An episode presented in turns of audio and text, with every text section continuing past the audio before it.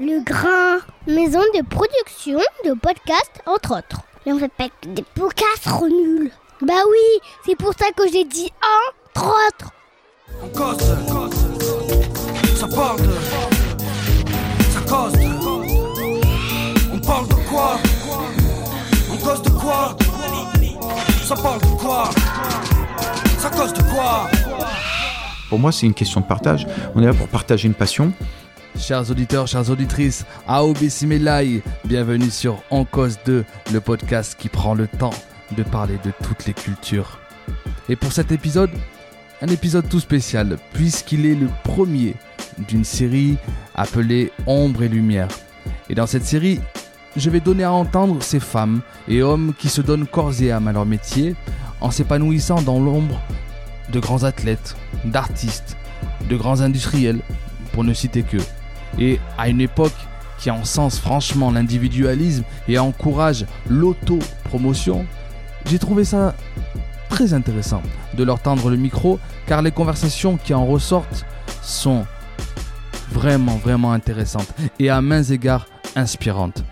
Le premier invité de cette longue série j'espère est peut-être l'archétype même de ce qu'est un homme de l'ombre. Damien Innocencio est coach depuis 20 ans maintenant, depuis 1998, et il est connu pour avoir été le coach jusqu'en 2012 de Renaud Lavillenie, qu'on n'a pas besoin vraiment de présenter ici, champion olympique en 2012 à Londres avec Damien Innocencio, et c'est justement avec Damien Innocencio que Renaud Lavillenie a pu passer la barre symbolique des 6 mètres. Mais voilà, c'est jusqu'en 2012 qu'il a été avec cet homme qu'il a vraiment hissé au plus haut niveau. Et c'est lui que j'ai eu la chance, vraiment la grande chance, de pouvoir interviewer, avec lequel j'ai pu discuter, converser. Et ça a donné une très longue, encore une fois, conversation d'un peu plus d'une heure et demie. Alors je vous laisse écouter et on se retrouve juste après. Et euh, il faut, faut que la lumière, faut que les médias, faut que euh, la, la gloire revienne sur l'athlète. Nous, on est obligé, il faut qu'on se retire. On n'est pas là pour prendre. euh, on, on donne et on s'en va. Je te disais en arrivant vraiment que je suis très très heureux de te rencontrer. C'est pas de la, euh, euh, c'est pas, euh, de la, politesse. C'est vraiment, j'aurais pas imaginé en lançant ce podcast qui est tout jeune recevoir aussi vite un, coach médaillé d'or olympique. Donc euh, déjà je suis vraiment très heureux. Euh, je sais que tu n'aimes pas parler de toi, mais euh, voilà, je, je vais quand même te, le dire et te remercier euh, de me recevoir en plus chez toi, donc c'est cool. Je te disais aussi que hum, le premier podcast qu'on a posé, qu'on a posté là, c'était donc Guillaume Vizade qui est coach de, basket. Et finalement, ma première question, ça serait la. Je veux que tu me dises toi la différence entre entraîner une équipe et un athlète. Alors déjà, merci de, de t'inviter chez moi. Euh, J'étais un peu reçu en tongue, mais bon. Euh, quelle est la différence Après entre une footing. équipe et un athlète Euh, Ouais, entre entraîner une, une équipe. Et... Alors déjà, un, j'ai jamais entraîné une équipe, donc euh, enfin, c'est un peu différent et pas, euh, c'est particulier parce que nous, c'est un sport individuel, mais ça se travaille en équipe. Tu peux pas, tu peux pas avoir un, le, le sol à perche. Il faut pas le voir en disant ouais, j'ai un champion. Le champion, il est rien tout seul. Le champion, il a besoin d'une équipe, il a besoin de partenaires d'entraînement. Des fois, tu as besoin de, de gars qui sont euh, moins bons, qui sont qui, sont pas talentueux, mais c'est ce mec-là, c'est ces gens-là qui vont permettre à l'équipe de vivre et à l'équipe, à un champion de devenir un vrai champion. Donc il y, a- il y a toujours un travail d'équipe. Après, oui, euh, on n'est pas des fois, ben, c'est différent d'une équipe, du travail d'équipe normal parce que ben, on est obligé de tout individualiser. Ouais, et, et c'est un sport individuel aussi. Oui, c'est un sport individuel, c'est euh, la, la performance de l'athlète d'un seul individu qu'on va chercher. Il y en a qu'un seul qui va gagner à la fin, donc euh, et on est obligé de faire un- le culte de la personne et euh, à des moments bah, travailler sur l'ego de l'athlète. hein. donc des fois, bah voilà, faut, faut starifier quelqu'un euh, pendant que euh, c'est d'autres personnes dans l'ombre qui ont fait une bonne partie du travail. Ouais. Dans, euh, Guillaume Vizade disait que, me disait qu'on on collait souvent à vos, à vos métiers l'étiquette de métier passion. Et on, va y revenir longuement sur ton rapport à, à, la perche, parce que tu es décrit comme un passionné, donc on, on, verra ensemble si, en tout cas, si c'est toujours le cas en 2018. Mais euh, je trouvais intéressant ce qu'il me disait. Il me disait que derrière passion, il y a, pour lui, il y a, il y a des raisons. Et euh, que c'est euh, euh, c'est déraisonnable finalement de faire les, les métiers que, que vous faites, dans le sens où euh, il y a un investissement très fort, souvent au détriment de, de, de choses comme euh, la famille, la santé. Et du coup, je voulais avoir toi, euh, savoir si toi tu souscris à cette approche-là de, de métier passion déraisonnable. Euh, tout à fait à 100% parce que bah, pareil, il a le même discours que pouvait avoir Maurice Souillon. Euh, une fois, j'étais sur un colloque avec lui. Donc, qui était le coach qui de était coach Jean de, Galfion. de Jean Gaffion, qui a été, bah, c'est la légende de- du coaching en France Ouais. hein, sur la perche. Et euh, une des fois où j'étais en colloque avec lui, il avait dit on, est des fous, on est des, hum, on est des fous parce que on, on abandonne un petit peu notre famille, on abandonne tout, une partie de notre vie, on donne une partie de notre vie pour des athlètes, pour quelque chose qui, euh, pour quelques centimètres en fait. Donc c'est, euh, oui, il y, a- de la passion. Après, il faut, ré- faut réussir à se protéger toujours à se créer un environnement. Euh, exemple, moi, bah, je me débrouille pour pouvoir continuer à travailler en étant proche de ma famille. Ouais. Euh, je me bats au maximum pour avoir du temps pour mes enfants euh, et pour ma femme aussi. Mais euh, c'est, oui, on se couche avec. moi, je me couche en pensant sur la perche, je me réveille en pensant sur la perche, je dors en pensant sur la perche. hein. Donc c'est compliqué, surtout là dans le cas où je travaille avec la Chine, avec les décalages horaires et avec la gestion des athlètes chinois qui, qui est complètement différente de la gestion des athlètes français. Mais je, je disais dans une interview, à un moment, tu étais avec les Chinois. Alors, je sais pas si c'est pour, euh, pour la forme de l'article, où il, il- il disait à un moment que tu dormais sur un clic-clac à l'hôtel de, de Vèze. Euh, Alors- une période, euh, c'était au tout, apparemment au tout départ où tu étais Ah à, oui, oui. à, ça y est. à- à Lyon et euh, que tu avais des. Bah, on, là, c'était à Lyon. À l'époque, j'avais pas les accès à Clermont-Ferrand. Ouais. Et donc, dans l'hiver, pour pouvoir me rapprocher de la famille, donc on était à Lyon, je faisais des- allers-retours. Et euh, j'avais, j'étais avec euh, en chambre dans un- une chambre étudiante avec les- un athlète. Donc, il y avait, euh, c'était un euh, style euh, F1 où il y avait un clic-clac dans la dans la salle de vie Ouais. et une chambre à côté. Donc, je considérais que l'athlète il devait être bien bien loti. Et moi, je dormais, oui, je dormais sur un clic-clac de, de la petite chambre d'étudiante. Mais euh, ça arrive par exemple sur des compétitions où euh, il faut que bah, il y en a un qui doit do- bien dormir et l'autre qui doit pas bien dormir, bah tu, dors tu dors sur le clic-clac parce que euh, parce que tu dois faire en sorte sans euh, comment dire en ayant toujours le respect que l'athlète doit te, doit te respecter, t'es pas son chien. Mais bah, il faut que tu mettes l'athlète dans les meilleures conditions parce que parce qu'il faut qu'il réussisse. Donc il y a un moment, faut. Je vais pas leur porter les perches. Il y a des choses que je fais pas, mais il y a des fois où voilà, tu fais des concessions sur ton sur ton confort personnel euh, pour, pour les athlètes. Mais euh, le, boulot d'entraîneur de perche, euh, moi, ça va de conduire la voiture parce que les athlètes chinois n'ont pas le permis donc à chaque compétition et qu'il y a très très peu d'avions de Clermont-Ferrand qui peuvent prendre les perches. Donc tu conduis la voiture euh, un peu partout en Europe. Euh, t'organises les déplacements, t'organises euh, euh, le médical sur Clermont et ou ailleurs. Là, j'aurais trouvé une maison. Bah, quand ils ont une maison, il faut se débrouiller avec tout ce qui est facture, la gestion, toutes ces choses-là. Donc moi, mon, mon boulot, c'est pas, ça devient pas uniquement, ça commence pas aux portes du stade et Ouais. ça se termine aux portes du, stade. C'est toute la vie. Il y, y a un athlète qui s'enrhume, c'est moi qui l'amène chez le médecin, en gros. C'est, euh, il y a un athlète qui casse, euh, je sais pas moi, une perche. Euh, ben, qui est-ce qui doit se débrouiller pour avoir maxi, le plus vite possible les perches et avoir un réseau pour que ça aille vite et que ce soit efficace? Ben, c'est, moi. Ah, ça me fait penser à un film que j'ai vu euh, sur un film Netflix, bon, pas, pas un grand film, Mhm. qui s'appelle Amateur, qui est un film de, de basket. bon. Mais ce qui est intéressant, c'est de voir le, le coach, il loge dans une maison avec ouais, une quinzaine de, une dizaine de gamins de, de 16, 17, 18 ans. Mhm. Et euh, il passe l'année là, dans cette maison où, euh, tu vois, quand euh, la première scène, on voit il y a des pizzas partout, des boissons, tu vois, il vit avec des gamins. Mais, et lui, il est dans sa chambre euh, avec, son, avec son Mac et à visionner les matchs. ma- Et je- trouve que quand j'ai lu des, des, interviews de toi, j'ai pensé à ce film-là, tu vois, c'est. Ouais, vraiment le. sorte de renoncement. Tu vois, bah, pour, pour, pour, ah, pour, cette, pour ce but qui s'est fixé, c'est-à-dire de, de hisser lui, pour le, lui c'est son équipe, au, au sommet.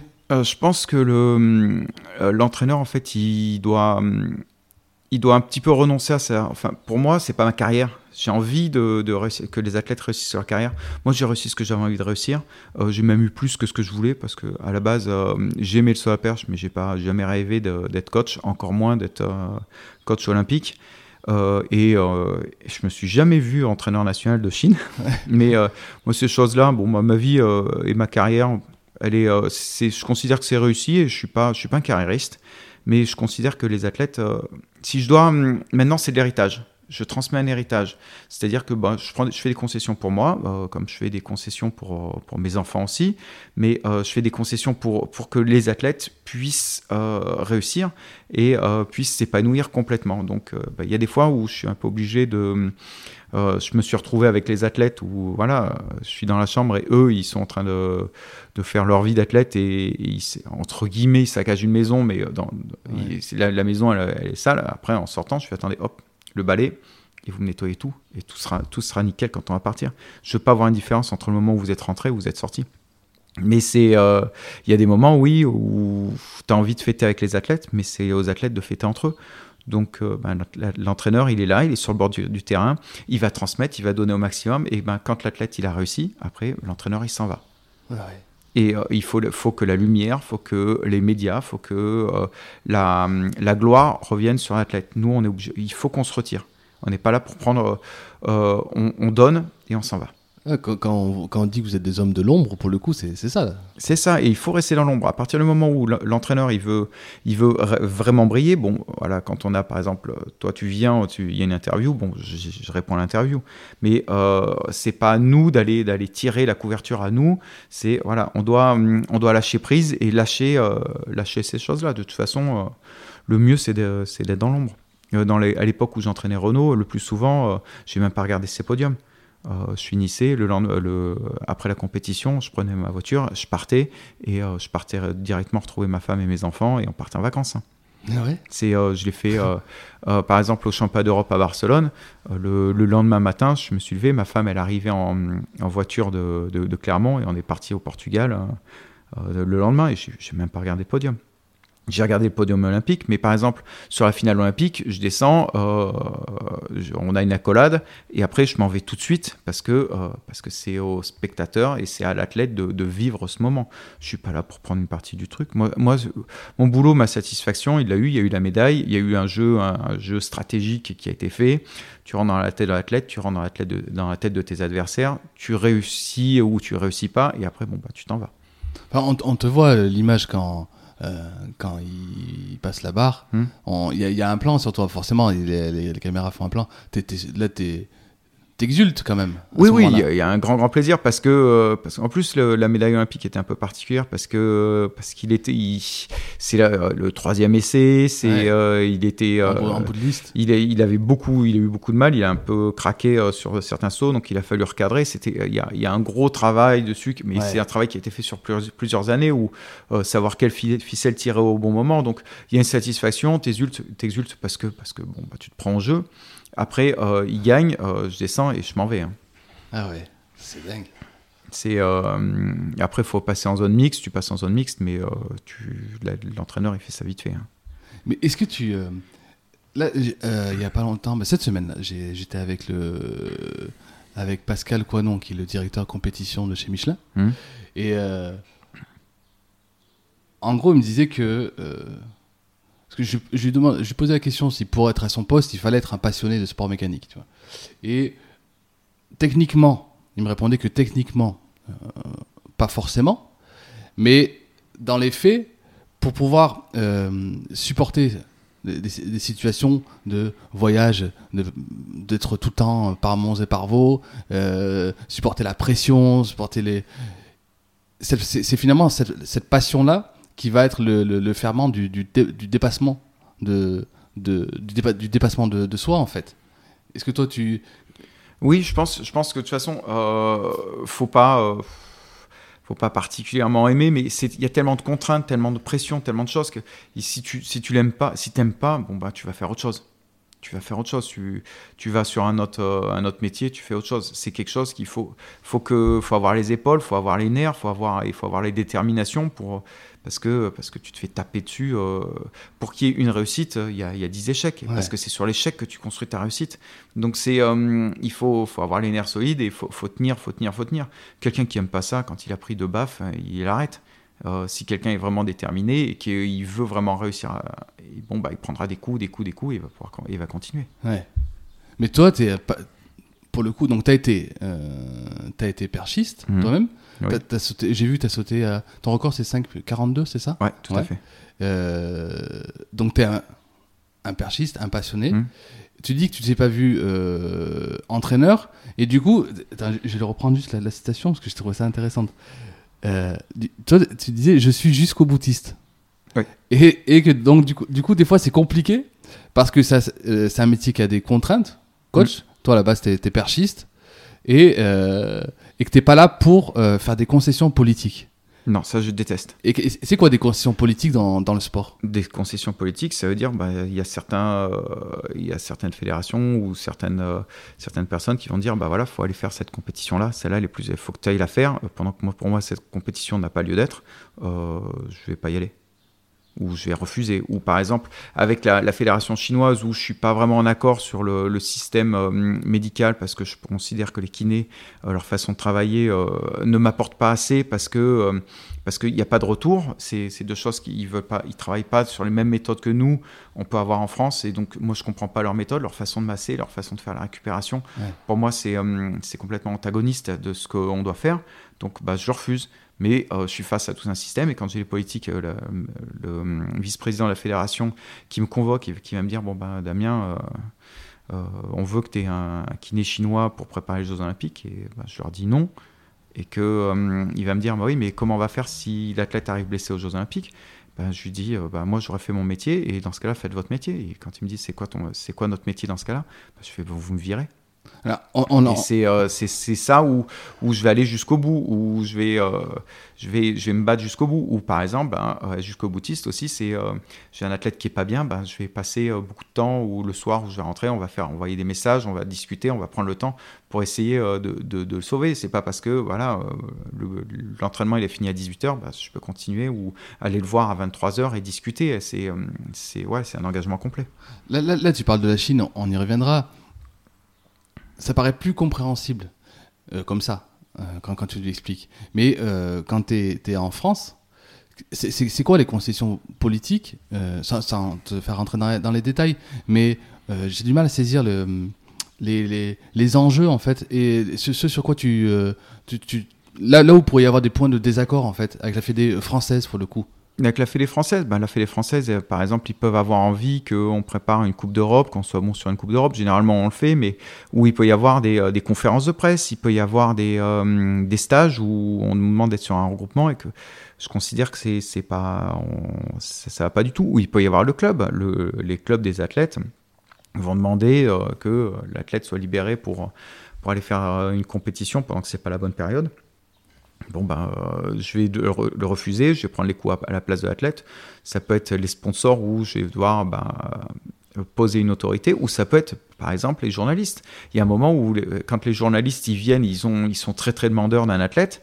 euh, l'athlète, il, vient, il, il se retrouve noyé par, euh, par Ouais. toutes ces choses-là. Donc, ben, il y a un moment où, ben, quand il faut faire, faut faire un petit peu bouclier, un rempart, où on va dire bon ben stop. Maintenant, ben, vous passez par, vous passez par moi. Euh, je vous donnerai les informations qu'il faut donner.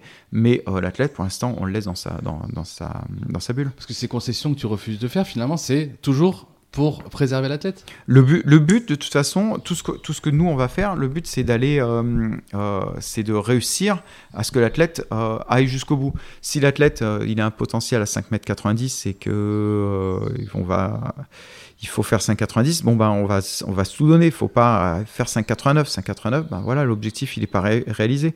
Donc faut réussir à, tout donner, à planifier, à protéger. Et des moments, ben faut que l'athlète, pour son ego, pour sa motivation, ben faut qu'il soit en pleine lumière. Et d'autres, faut surtout pas qu'il faut qu'il soit dans l'ombre et qu'il soit au calme parce qu'il a besoin de souffler. Est-ce que tu dirais, que la recette du, succès, elle réside dans le dans le fait d'être pour ta discipline perchiste jusqu'au bout des ongles. C'est- une expression que j'ai entendue euh, en parlant de, de Renaud Lavillenie, qui lui qui saute dans son jardin que- carrément. Euh, Renault, Renault, il est, euh, il- lui, dans, dans- pour- pourquoi il réussit? Parce que, parce que voilà, il est, il, il vit perche, il- mais c'est un, comment dire, c'est un extrémiste de la perche parce que il, il va, pour lui, le monde tourne autour de la perche. Et c'est, euh, c'est- il est unique dans, dans ce cas-là. C'est différent que toi quand t'expliques que tu te couches euh, en, en pensant perche, tu dors en pensant perche, c'est différent là, encore? Je pense, je pense parce que euh, parce que lui, il a besoin de de- d'avoir une perche dans les mains. Il a besoin de, de, de sauter dans son jardin. Moi, quand il m'a dit, euh, Ouais. je mets un sauteur dans le jardin, j'étais j'étais pas j'étais pas chaud du tout. Je pense que c'était trop. Et, mais moi, je suis jusqu'au boutiste dans la pour arriver, lui, c'est dans la pratique. Il faut qu'il pratique, pratique, pratique. Et quand il est pas en train de pratiquer à l'époque, bah, il a probablement changé, mais bah, il regarde des vidéos de lui ou il regarde des vidéos d'autres. C'était, euh, euh, c'est du quasiment du 24-24. Que euh, moi, je pense que je suis jusqu'au boutiste dans, dans, dans, dans mes actions, dans les décisions que je vais prendre. Ça va me bouffer beaucoup, beaucoup de temps, mais je pense pas être extrémiste à ce moment-là. Mais est-ce que pour toi c'est c'est c'est ça qui, qui a fait qu'il est qu'il est qu'il est a été ce qui- ce qu'il est Oui, parce que si on regarde, euh, si tu regardes vraiment, euh, il est rapide, mais c'est pas le, le, le gars le plus rapide du monde. Hein, c'est pas c'est pas Bolt. Euh, il est bon sur l'impulsion, sur longueur, mais bon, c'est pas Mike Powell. Il a pas un gabarit. Il n'a pas un gabarit euh, euh, impressionnant. Ouais. Il fait la différence sur euh, son mental et sa technique. Mais sa technique, elle vient pourquoi? Parce qu'il a le mental pour pouvoir. euh, il a toujours su, euh, comment dire, tirer le meilleur de, de chaque entraîneur et tirer le meilleur de chaque euh, situation. C'est-à-dire s'il y a quelque chose qui marche, il il euh, il l'imprime et euh, il dit bah, ça, ça marche. C'est une solution qui marche. Je vais je vais la faire, même si ça fait peur, même si c'est dangereux, même si c'est Ah ouais. c'est celle qui fait sauter haut, on y va. Donc il est, euh, il a, il a eu cette capacité à toujours tirer euh, le, le meilleur de chaque chose. Mais euh, c'est un mec, euh, tu vois en vrai, c'est un mec normal. hein. Physiquement, il est tout à fait normal. Ouais. Quand on est, euh, quand on connaît pas le, ce sport, mais il y a- il y, a plein de disciplines aux, aux Jeux Olympiques quand même qui sont, euh, aux Jeux Olympiques pardon, en, en athlée qui sont, qui sont étonnantes. Mais tu te dis, le saut à la perche, donc là c'est un, un profane Mhm. qui te parle. Oui. le saut à la perche, c'est finalement un geste. Tu vois, moi j'ai du mal à concevoir, euh, à me dire finalement, euh, pas à quoi euh, sert un, un entraîneur. Hmm. Mais tu vois, mais je me dis, le gars, il, le gars, il court, Oui. il met sa perche et il saute. Et finalement, c'est comme s'il va faire ça jusqu'à ce qu'il saute de plus en plus Ah. haut, quoi, tu vois. Euh, c'est, euh, oui, c'est comme un gars qui fait la longueur. Tu Ouais. vas dire, ouais, bon ben, euh, qu'est-ce que je fais? Bon bah saute plus loin. Ouais. Voilà, Ça- c'est tout. Nous, euh, c'est un geste, mais il est. euh, alors là, c'est si tu vas dans le truc, c'est. euh, en fait, le, sur la perche, il faut que tu vois ça comme de l'énergie. Quand tu cours, tu crées une énergie euh, euh, cinétique, euh, horizontale. Ouais. Tu vas la transmettre à ta perche et tu vas la, la, la- la- la récupérer en énergie potentielle. Mais en fait, toutes tes actions vont créer des choses différentes. Par exemple, tu as une course d'élan qui va faire, on va dire, 40-45 mètres. Il faut que tu sois précis au décollage autant que tu sois en longueur. Sauf que tu n'as pas de marque. Parce que si euh, tu te retrouves trop près ou trop loin, l'énergie que tu vas fournir à ta perche ne sera plus la même Ouais. et n'ira plus dans la même direction. Les petites actions que tu vas mettre, même pendant le saut, avec euh, ton bras droit, ton bras gauche, ou ta jambe, ou tes abdos, ou, ou chaque muscle que tu vas, tu- que tu vas activer, va avoir une incidence sur ta vitesse sur le saut et sur les actions que tu vas donner à ta perche. Donc, pendant le saut, on dit, oh, le gars, il met les jambes en l'air et il attend. Non, bah, en fait, au moment où on saute, toutes les actions que tu vas faire avec tes, euh, que tu vas transmettre à ta perche vont lui permettre de plier plus longtemps, de plier moins longtemps, de- d'aller plus vers l'avant, d'aller euh, plus à droite, plus à gauche. Et toutes ces les petites actions, mais c'est des, des actions qui sont infimes et qui vont à une vitesse euh, pas possible parce que Bah oui, la perche, souvent on le voit à la télé en au ralenti, mais si tu le vois en vrai, ça va très très vite. Et tout ce que tu vas faire sur ta course d'élan, euh, ne serait-ce ta façon de poser le pied, la hauteur de ton bassin, vont changer tous tes angles et euh, tous ces angles vont changer en fait toute la forme que, que va avoir ton saut. Avec, euh, avec euh, la même perche, tu peux sauter euh, des, des, plein d'auteurs différentes. Et après, bah, il y a toute une stratégie. À quel moment on change de perche? Parce que les perches, bah, on a des duretés différentes, des longueurs différentes. en fonction, bah, si tu as une piste qui est rapide, si tu as du vent, si tu pas de vent, si il fait chaud, s'il fait pas chaud. Il y a tellement de, de, paramètres que faut, parfaitement connaître ta, partition. Et toi, c'est quoi, donc quoi ton, ton, ton rôle Donc tu t'as donné tous, tous ces, tous ces éléments-là à prendre en compte. Et toi, du coup, concrètement, comment comment t'amènes un, un athlète au, au plus haut niveau? Alors, bah, il y, a, y a le rôle de l'entraîneur, le rôle du manager. En, en gros, le manager, on va dire, c'est le moment où tu es en train de gérer sur une compétition. L'entraîneur, c'est tout ce que tu as fait avant. En amont, ouais. Et euh, ben, ça va être un plan sur plusieurs années où tu vas avoir ton athlète en fonction du gabarit, en fonction de, de plein de choses. Tu vas prendre des décisions sur les, points techniques parce qu'il y a certains athlètes qui auront besoin, je sais pas, qui ont une capacité à décoller de loin et d'autres qui ont une capacité, ils n'ont pas cette capacité-là. Donc tu vas construire un saut, tu vas construire des actions. Et ce qu'il faut, c'est d'abord rentrer dans la tête de l'athlète, comprendre son style. Parce que euh, on parle de technique, mais avant il y, a, une question de style. Chacun a sa façon de, de, produire un mouvement. Donc euh, quand tu as compris quel est le style de l'athlète, il y a des choses où faut pas, faut pas essayer de lui changer. Tu vois là, ça, ça fait partie de- de, de son ADN. Et après, bah, tu vas essayer de lui construire quelque chose qui va faire que, euh, comment dire, euh, des, tu vas faire des choix stratégiques. Si c'est quelqu'un qui va vite, c'est quelqu'un qui va lentement. Si c'est un grand, si c'est un petit, si c'est quelqu'un qui va f- rapidement prendre du muscle ou si c'est quelqu'un qui va rester toujours, euh, qui va pas avoir beaucoup de puissance. Donc c'est tout plein de petites choses. Ou psychologiquement, si c'est quelqu'un qui a peur de, de prendre des perches très hauts ou prendre des, peur de prendre, perdre- prendre des perches très dures, en fonction de tout ça, de, de, de l'individu que tu as en face, tu vas construire quelque chose et tu vas les lui donner des solutions qui sont adaptées. La, souvent, je considère que je, par- je parle de, de haute couture. Souvent, les, les- les- le système russe, c'était ils avaient un, un système de saut, tu rentrais dans un moule, tout le monde faisait la même chose. Mm. C'est un peu ce qu'ils faisaient en Chine avant. Et bon, bah, Mm. de ça sort des, des talents. Parce que tu as des talents et euh, bah, il y a quelqu'un, tu vas chez H&M, bah, il y a toujours un mec qui arrive à entrer euh, dans, euh, ça lui va parfaitement les fringues. Mais euh, tu vas chez Jean-Paul Gaultier, il te fait ta, ta- ta petite veste parfaite. Ouais. Mais nous en France, on a ce savoir-faire qui fait qu'on a un athlète qui, on va, on va lui construire un saut sur mesure. Et c'est c'est ce qui a pu être fait avec Renault, avec, euh, avec moi et avec différents entraîneurs qu'il a eu avant et après, où il a eu un saut qui a été construit sur mesure pour lui. Et euh, ce que j'essaie de refaire après maintenant sur, le- sur les Chinois. C'est-à-dire, alors, ça- donc ça, c'est pas, tu dirais que c'est pas ta vision à toi, c'est-à-dire de pas contrarier l'ADN finalement du, du- de l'athlète. C'est pas ta vision, c'est plutôt ça, c'est une vision française. C'est une, vision française. C'est ça que t'appelles l'âme vient- de la perche euh, française Ouais, euh, alors, les, euh, euh, quelqu'un comme Maurice Souvion, qui était l'entraîneur national, qui a fait beaucoup d'écrits, qui a, qui, a, qui a fait des publications à l'époque. Bon, bah voilà, c'était pas les, euh, les publications qu'on peut avoir nous aussi rapidement qu'on peut faire avec un, un PowerPoint ou. Ouais, euh, mais lui, ce qu'il nous a, ce qu'il a transmis à, à- à la- à- aux entraîneurs français, c'est pas un, un- un livre de recettes en disant, bah voilà, euh, point 1, euh, comme ils peuvent faire les Russes, la première foulée doit faire tant de centimètres. Ouais, tant de- ouais. Euh, nous, on a, il nous a donné des fondamentaux. C'est-à-dire que euh, il a dit, bah voilà, sur la perche, euh, faut avoir les genoux qui, euh, faut courir avec les genoux hauts, faut que la perche elle descende progressivement, faut courir vite, faut décoller à peu près à cet endroit-là, faut faire, faut renverser à peu près comme ça. Il y a deux trois petits, il y a, des fondamentaux qui, c'est des choses où on est obligé, euh, voilà, si tu veux plier ta perche, ben, tu vas courir vite. Si tu, euh, si tu veux plier correctement ta perche, ben, il faut avoir les genoux hauts parce que c'est un placement particulier.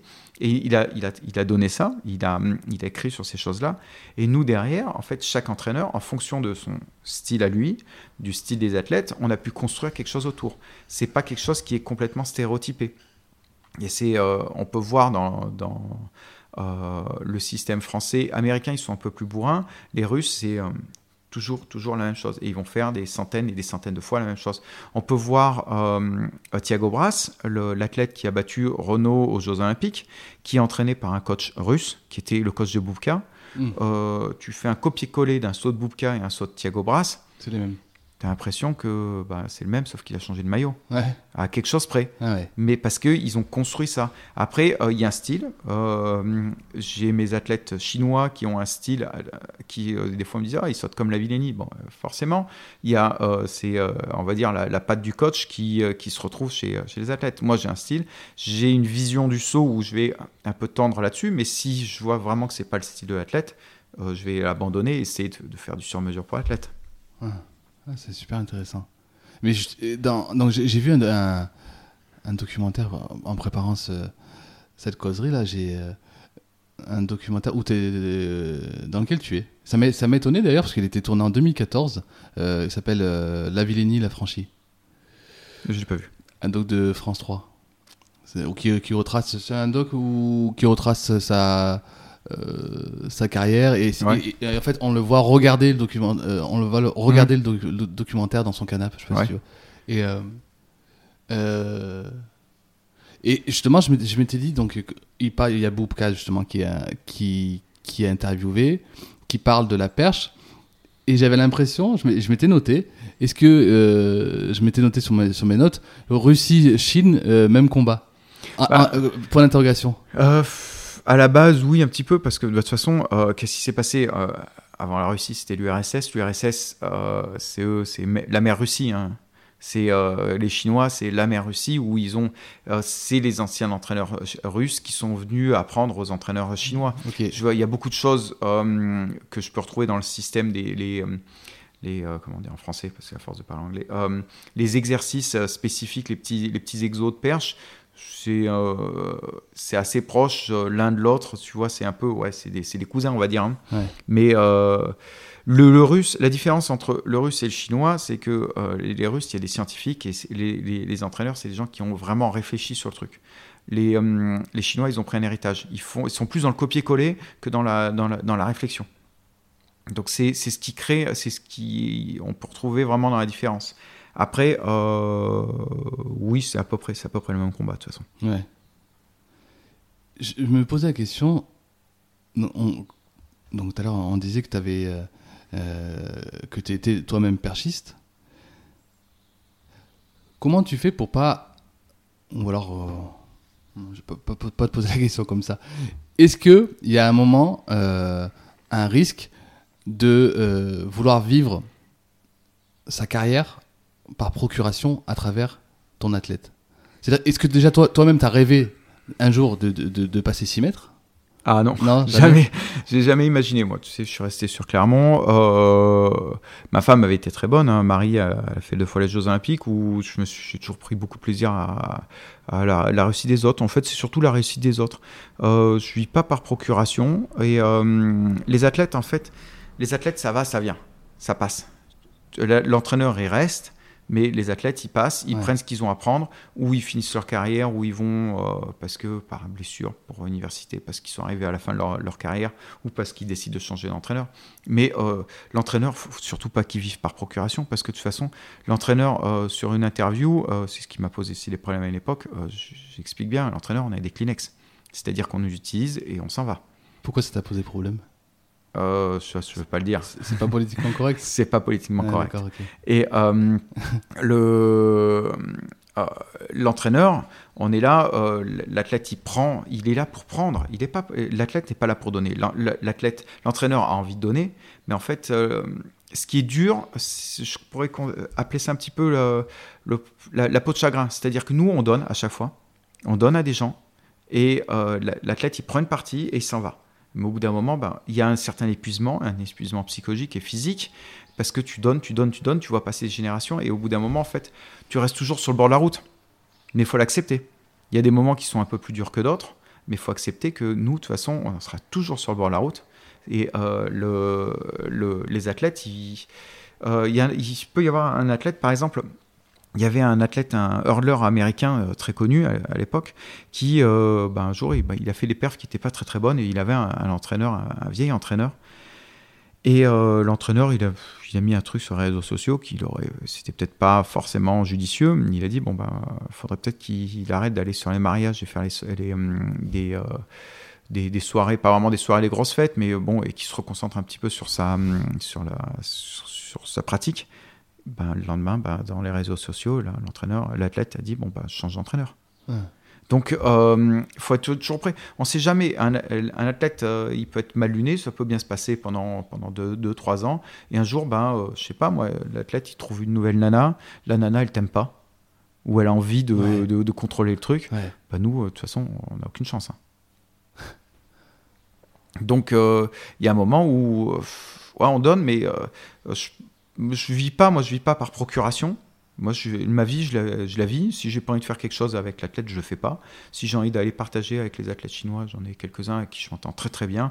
Ils vont me dire, bah, on va aller, euh, je sais pas, boire un verre ensemble. Ou euh, j'ai des anciens athlètes euh, qui qui étaient en équipe nationale, des petits jeunes que j'ai formés, qui, bah, quand ils reviennent sur Clermont, ils disent, on va boire un café, bah, on va boire un café. Je vis pas par procuration parce que pour moi, c'est une question d'échange. Euh, en échange, bon, voilà, il y a, moi, je suis content de donner. L'athlète est très content de récupérer. Euh, il y a certains, bon, ils sont très contents de donner aussi. Mais c'est, euh, de toute façon, c'est, ce n'est que, que de l'échange. C'est pas la procuration. Moi, tu dans la présentation, quand tu t'as dit, ouais, je suis, je suis champion olympique, entraîneur champion olympique. Non, je suis pas champion olympique, moi. C'est Renault qui est champion olympique. J'ai entraîné un champion olympique, j'ai construit un champion olympique peut-être, mais euh, euh, la médaille, la médaille, je l'ai eu 30 secondes dans les mains. Et euh, ça Ouais, m'a pas. Oui, mais euh, le titre, Oui, le titre, je l'aurais, je l'aurais jamais. Je Il l'aurais jamais. écrit, oui, Da- il n'y avait pas écrit Damien Da- Innocencio. Damien Innocencio, euh, médaille d'or, oui. Et moi, c'est c'est- pour moi, c'est euh, je vis pas. Non, je le vis pas. Je vis pas par procuration. Euh, parce que je considère déjà un que j'ai un rôle très important dans la dans, dans, la réussite de l'athlète parce que parce qu'au quotidien c'est toi qui bah, va faire les plans d'entraînement qui va prendre les décisions importantes. L'athlète euh, produit un geste mais il produit pas le geste tout seul hein. Euh, un gars comme Renault ou les Chinois il- le saut à perche c'est pas ils sont pas levés un matin en disant bah je vais faire tel exercice ou telle chose ou je vais changer c'est des fois bah, ça peut venir de l'athlète qui va être demandeur de quelque chose mais le plus souvent c'est l'entraîneur qui prend une décision donc moi, mon boulot, c'est pas du tout ça. Et c'est, euh, je pense pas, euh, je- non, je, enfin, je me vois pas vivre par procuration euh, Mais, la performance. Je- je- je- je- J'entends bien ta, ta réponse. Quand je disais procuration, c'était. euh, Tu sais, c'est comme. Euh, euh, comme le, le, le père, là, si on prend les- le, le rapport père, euh, père-fils par Mhm. exemple, le, le, le père qui a eu une. euh, En, en basket, il a joué en National 3, tu vois, ou, ou en National 2, et il a envie que son fils. Euh, Ah, joue, suis joue- au plus, plus haut niveau, Ouais. finalement parce que pour, pour qu'il qu'il fasse que lui n'a pas euh, réussi à faire. C'était plutôt dans ce sens-là en fait. La, Oui, la je, vois ce que, je vois ce que tu fais. Non, parce qu'en fait, j'ai jamais voulu, euh, je, moi, je suis jamais vu sauter très haut. Euh, J'avais mon frangin qui sautait plus haut que moi à la perche. Ah, ton- Euh, son frère Ouais, il euh, a sauté 5,61. D'accord, Euh, ok. Ma femme, elle a été, euh, elle, a, elle a fait deux fois les Jeux Olympiques. Elle a fait euh, une vingtaine de records de France. Ah oui. Euh, bon, euh, on va dire, j'étais toujours. Avant, j'étais le frère d'eux. Après, j'étais euh, le petit copain d'eux. Après, le mari d'eux. Ah, Bon, non, c'est pas. hum, non, c'est pas mon truc. Et euh, je suis, maintenant, bon, je suis, on est une famille un peu de perchistes parce que euh, mon frère, sa femme, euh, la jumelle de ma sœur Ah ouais. était, était dans, le, hum, dans le milieu. Mais non, c'est. Non, c'est. Je, vis pas par procuration. Euh, J'ai des enfants. euh, de temps en temps, ils passent au stade, ils s'amusent avec une perche. Mais je les entraîne pas à la perche. ouais, Euh, ma fille, elle fait du judo et de la gym. Mon fils fait du tennis c'est pas je suis pas j'ai un bout de tapis et des perches cassées dans le jardin mais parce que parce que ça fait partie de notre culture Ouais. mais c'est pas si jamais on va dire euh, mes enfants ils ont envie de, de, de faire la perche bon je leur donnerai les moyens avec les compétences que j'ai Mm. mais euh, euh, non je suis pas euh, je suis pas en train de me dire ouais bon bah, j'ai pas été j'étais que à 5 mètres 42 mais je me suis réalisé en, en faisant sauter 6 mètres non c'est pas je pense que je, je me réalise en comment dire en voyant les autres euh, Ouais. sauter haut mais je trouve pas euh, j'ai pas un côté où où je j'ai pas une grosse satisfaction j'ai une satisfaction du travail bien fait après euh, tu m'aurais donné n'importe quel boulot avant avant d'être entraîneur sur la perche j'étais agent d'accueil au conseil général Ouais. j'ai eu beaucoup d'autres boulots. Euh, je suis pas. euh, j'ai toujours été quand tu me demandes de faire un boulot. À une époque, ben, je nettoyais les euh, les, euh, les classes du euh, collège Albert Camus parce que il fallait. euh, J'avais pas de boulot à ce moment-là. J'avais trouvé ça. Euh, que tu me demandes de nettoyer une classe, ben, j'essaie de la nettoyer au mieux possible. Ouais. C'est tout. C'est tout ce que tu fais ou tu le fais bien ou tu le fais pas. Mais est-ce que- en, en t'écoutant, je me, je, me- je me dis qu'il y a quand même. Est-ce que c'est une histoire de tempérament? C'est-à-dire que, est-ce qu'on peut voir, euh, dès la, la- la- la- j'allais dire la prime enfance ou la jeunesse, quelqu'un qui a un tempérament à être athlète, à être dans la lumière, et quelqu'un qui sera plus. Parce que ce que tu décris quand même comme. euh, comme euh, voilà, la posture de l'homme de, de l'ombre, de l'abnégation. Est-ce que est-ce que c'est vraiment, tu penses, c'est donné à tout le monde de pouvoir supporter ça et, même et de supporter ça parce que euh, aimer voir réussir les autres. Est-ce que ça, c'est, tu penses que c'est partagé par euh, le commun des, des mortels? Non, mais je pense que c'est un style. Chacun, bon, chacun a son éducation. Euh, moi, euh, déjà, euh, mon père, il est pas né en France. Euh, et on m'a- avec le nom que je porte, euh, j'ai un nom d'origine portugaise. euh, mon père m'a toujours dit, faut que tu sois plus français que le français. Donc, euh, donc voilà, on est là pour. On m'a toujours dit, bah, faut que tu donnes, à- en gros, à ce pays le respect que la, chance qu'on nous a donnée. Donc, euh, il y a peut-être ça, et aussi, ben, il y a le côté où, oui, quand j'étais athlète. Bon, j'ai jamais eu euh, cette envie euh, terrible d'écraser les autres. euh, bon, je, je sautais pour moi, j'ai envie de me battre, j'ai envie de gagner, mais bon, euh, je suis pas, euh, j'allais pas, euh, je faisais pas une crise parce que je, ratais. Et euh, non, c'est, j'ai jamais été un gros gagneur et euh, il y, avait- des mecs qui avaient toujours un peu plus faim que moi. Euh, quand je quand je coach, euh, quand je coach, je fais mon métier au maximum, mais à la fin, je suis très très content d'aller boire une bière avec les, entraîneurs allemands ou le, partage. Pour moi, c'est une question de partage. On est là pour partager une passion. Là où je me retrouve beaucoup dans un perchiste actuel, c'est Kendricks. Kendricks, il est là, il va encourager tout le monde. Il a, mais quand il est, c'est à lui de sauter, il donne tout ce qu'il a à sauter. Ouais. Mais quand il a fini, il va encourager les autres. Quelle nationalité, Kendrick Euh, américain. Américain, ouais. C'est celui qui, bah, par exemple, aux Jeux Olympiques, il, pendant sa course d'élan à l'échauffement, il arrête sa course d'élan parce qu'il y avait l'hymne national euh, américain. Donc il s'est arrêté pour, pour, pour saluer le drapeau en pleine course d'élan. Et euh, c'est quelqu'un qui va encourager tout le monde. Des fois, je pense qu'il peut être un petit peu agaçant euh, avec les autres athlètes parce que bon, bah, quand tu es en train de te concentrer, que tu as ton adversaire qui t'a mis une belle volée, hein, qui va te dire Allez, euh, maintenant c'est à ton tour. Mais euh, voilà, je pense que moi, je vois ça comme un grand jeu en fait. Je le ressens comme un grand jeu. Ouais. C'est un, c'est une belle partie d'échecs avec les autres entraîneurs où on essaie de placer ses pions, Ouais. où on l'a travaillé avant, on a travaillé nos stratégies, on a travaillé notre, on a aiguisé nos lames avant et, et après ben, on voit, on voit qui, c'est- c'est toujours bon enfant, mais le sur la perche ça a toujours été comme ça. Euh, on se retrouve après, on va manger ensemble, on va boire un verre ensemble. Euh, je suis content d'aller euh, quand je croise Petrov, je suis content de le voir. Il on n'a pas les mêmes méthodes, on n'a Ça, pas c'était l'entraîneur de Bouka. l'entraîneur de Bouquet, Ouais. l'entraîneur de Thiago Brass. Euh, bah voilà, j'ai pas de problème à, à aller rencontrer le moindre entraîneur. Je suis content de, de discuter et j'ai pas de secret par rapport, j'ai pas de secret de, de Fabrice. Si on me pose une question ou s'il a besoin d'un coup de main, si un jour euh, j'ai un entraîneur qui me dit bah j'ai un problème, mon athlète, euh, il- moi je peux pas venir ou il a pas de perche, est-ce que tu peux prêter une perche? Je prêterai les perches. Est-ce Ou que, tu, je déplacerai les perches de, de son gars sur le toit de ma voiture. J'ai aucun problème par rapport à ça. est-ce que tu penses que cet esprit il est préservé finalement par le fait que la perche ne soit pas un sport si médiatique que ça? Alors en France, on est très médiatique.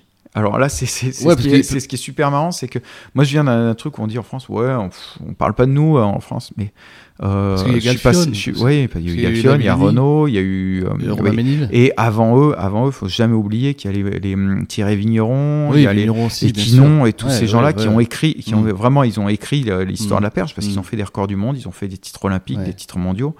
Et c'est, hum, on a une vraie, une vraie histoire sur le la Ouais, perche en France et il faut qu'on continue à le, à le- à le conserver. Mais euh, les athlètes chinois, les, les- euh, il y a des gens qui disent ah vous faites du sport et quand ils disent en chinois un chinois je fais du saut à la perche les gens ils regardent ils comprennent pas ils savent même pas ce que c'est Ouais. et euh, c'est dans beaucoup beaucoup de pays pareil on a euh, on va dire il y a 5 6 pays au monde qui pratiquent réellement le saut à la perche c'est-à-dire les États-Unis la France euh, l'Allemagne la Pologne et après derrière euh, il n'y a pas grand monde il y a vraiment pas grand monde où il n'y a pas beaucoup, de pratiquants donc faut faut rester humble aussi par rapport à ça Ouais. Tu disais dans, dans une interview qu'il y a euh, que les athlètes français, comment tu disais, c'était des euh, les perchistes français, c'était à la base des enfants de la balle. Il me, semble- il me semble Ouais. que c'est ça l'expression. Il y a, que il y a tu beaucoup d'enfants de la balle où euh, bah, c'est des enfants d'eux ou, ou qui sont un peu. Regarde-moi dans ma famille, euh, bon, mes parents ne pratiquaient pas, mais euh, mon frère a pratiqué, euh, euh, ma femme, ma belle-sœur, Ouais. euh, le, le mari de ma belle-sœur, euh, mon frère, euh, sa, sa femme. Ont- c'est pareil. ils tous- le frère. Renaud, il est né, il était à peine euh, sorti de la maternité que son père l'a posé sur un tapis Ouais, de perche. Euh, et euh, aux États-Unis, pour l'instant, c'est en train de devenir comme ça parce qu'ils sont sur un système qui est pro, qui coûte beaucoup, beaucoup, beaucoup d'argent. Et euh, les athlètes, Mondo Duplantis, Sa maman, elle faisait de l'heptathlon en Suède et son papa, bah, c'était un champion de saut à la perche aux États-Unis. Il a sauté 5,80. Euh, là, par exemple, Jennifer Shore, elle, elle est mariée avec son coach. Euh, il y a 4, quasi 90% des, des athlètes qui sont en train de monter aux États-Unis, c'est des, des- enfants de champions d'il y a quelques années. Mais ce qui est marrant, c'est que, enfin, j'allais presque dire paradoxalement, parce que tu, tu parles des, tu parlais des, des Chinois justement dans, dans cet article auquel je pense. Tu décris un milieu de, de- d'athlètes euh, pro, mais, mais tu expliques, Oui, oui, vas-y. mais, mais tu, tu, tu dis que c'est ça qui explique que euh, ce sont des athlètes qui viennent euh, du coup jouer, qui font de la, la perche Ouais. comme un, comme un jeu. Alors, en France, voilà, c'est, euh, euh, on, on arrive à la perche parce que c'est un jeu, c'est super marrant. euh, on joue à la perche. D'abord, on apprend à jouer à la perche et après, ben, on devient bon à la perche. Euh, en Chine, c'est complètement différent où le, les athlètes, bon, bah, on leur dit, bah, tu vas faire du saut à la perche. C'est quoi le saut à la perche? T'inquiète, tu prends ce truc dans les mains et tu sautes et tu fais ce mouvement, ce mouvement. Tu le fais, Ouais. tu le fais, tu le fais. Nous, en académique France, quoi. Hmm. En France, ben, euh, je sais pas, moi, je sais pas si mes enfants vont en faire, c'est pas mon objectif, mais Ouais. quand ils sont sur un stade, ils voient une perche, ils la prennent, ils s'amusent avec. Ouais. Ne serait-ce que pour, euh, euh, je sais pas moi, sauter d'un couloir à l'autre ou s'amuser à sauter Ouais. dans le sable. Et en France, on a, on a cette pratique où on arrive par le jeu, on n'arrive pas par le. hum, On n'est pas là pour créer des champions. J'ai fait pendant des années, j'ai fait euh, l'école municipale des sports de Clermont, où j'étais là pour hum, pour faire euh, pour, bah, juste transmettre, juste transmettre. On était là, on se faisait plaisir. Même après Renault, où j'avais euh, j'ai euh, travaillé pour la France en- pendant un an après les, Jeux Olympiques, euh, je faisais école municipale des sports et euh, il y avait rien de plus intéressant que de voir ces gamins avec euh, le- les yeux qui brillaient euh, face à une perche et ils s'amusaient à la perche. On leur apprend des petites choses, on leur apprend ben, comment mettre, ben, pareil, les fondamentaux, ce que je t'expliquais tout à l'heure avec Mhm. Maurice. Mais c'est euh, c'est par le jeu, on rentre, on rentre par le jeu, nous. Et c'est euh, oui, c'est un, grand cirque parce que tu, enfin, tu, tu vois sur un stade où il y a une 10-15 gamins qui s'amusent avec une perche, euh, c'est rigolo. C'est marrant. En- en- encore une fois, je te reparle de, de Guillaume Vizade, mais lui, à, à toute fin de l'interview, il, quand je lui- en gros, il explique ce qu'il aimerait conserver. Il parle de feu sacré, le jeu et les gens. Et j'ai j'ai l'impression que c'est ce que j'entends chez toi. Ce feu sac- donc, le- vraiment garder cette, cette âme de, de jeu du moment où, où c'est plus un jeu, finalement, c'est- ça, ça- ça perd son, Il n'y a aucun intérêt. son, son intérêt. Alors Ouais. déjà, déjà euh, le sport, c'est qu'un spectacle. C'est qu'un spectacle. Euh, le pratiquer tout un ce- spectacle politique, tu l'as dit tout à l'heure. Oui, il y a, y a- il y a- de toute façon, il y a toujours euh, une récupération politique. hein. À partir du moment où tu as de la masse, tu as des récupérations politiques. Mais le, c'est un, c'est un spectacle. Pour moi, euh, je sais pas, moi, tu fais une finale de championnat du monde de foot sans télé et sans- avec les gradins vides. Ouais. Est-ce qu'il y a un intérêt? Non.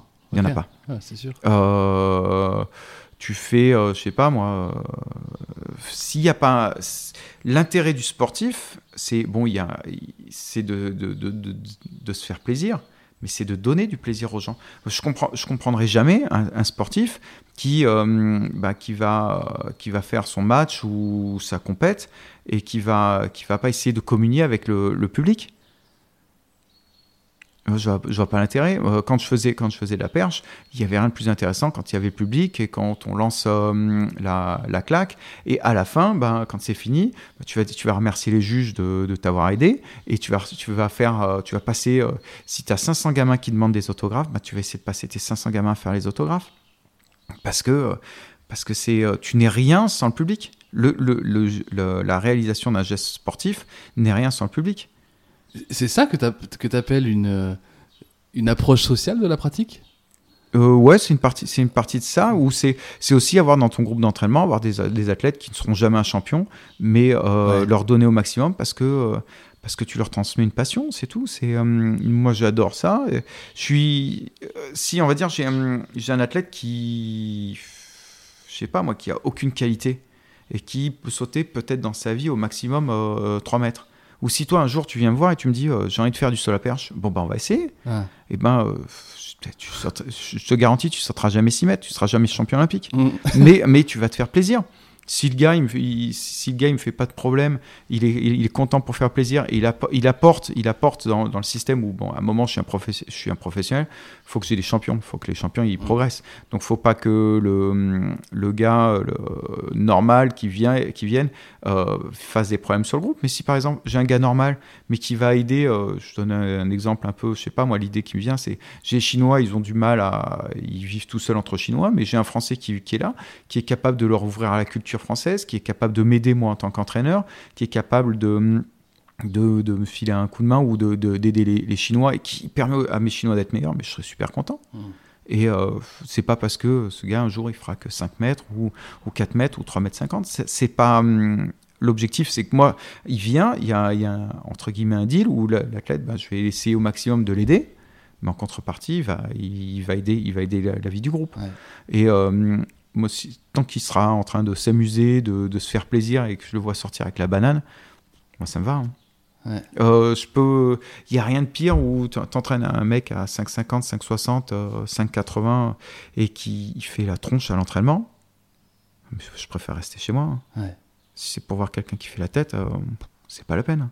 Je serai chez moi, j'ai mes enfants et ma femme qui me feront un, un joli sourire. Donc, euh, c'est euh, l'approche sociale, c'est donner du plaisir et donner, donner une chance à tout le monde avec les moyens de, de- de- de chacun, sans se dire, bah voilà, on va faire un champion de, chaque personne. Ouais. Après, étant professionnel pour une fédération, forcément, il y a des fois où, là, par exemple, là, sur mon groupe d'entraînement, j'ai récupéré trois athlètes qui ont un niveau qui est, euh, qui est moyen. Euh, je leur donne une chance pendant un an. À la fin de l'année, s'ils n'ont pas été capables euh, d'apporter suffisamment au groupe ou, bah, et aussi de progresser, il y a un moment, bon, bah, je dois donner aussi la chance à un autre. Être social aussi, c'est, faire du roulement. C'est donner la chance à tout le monde.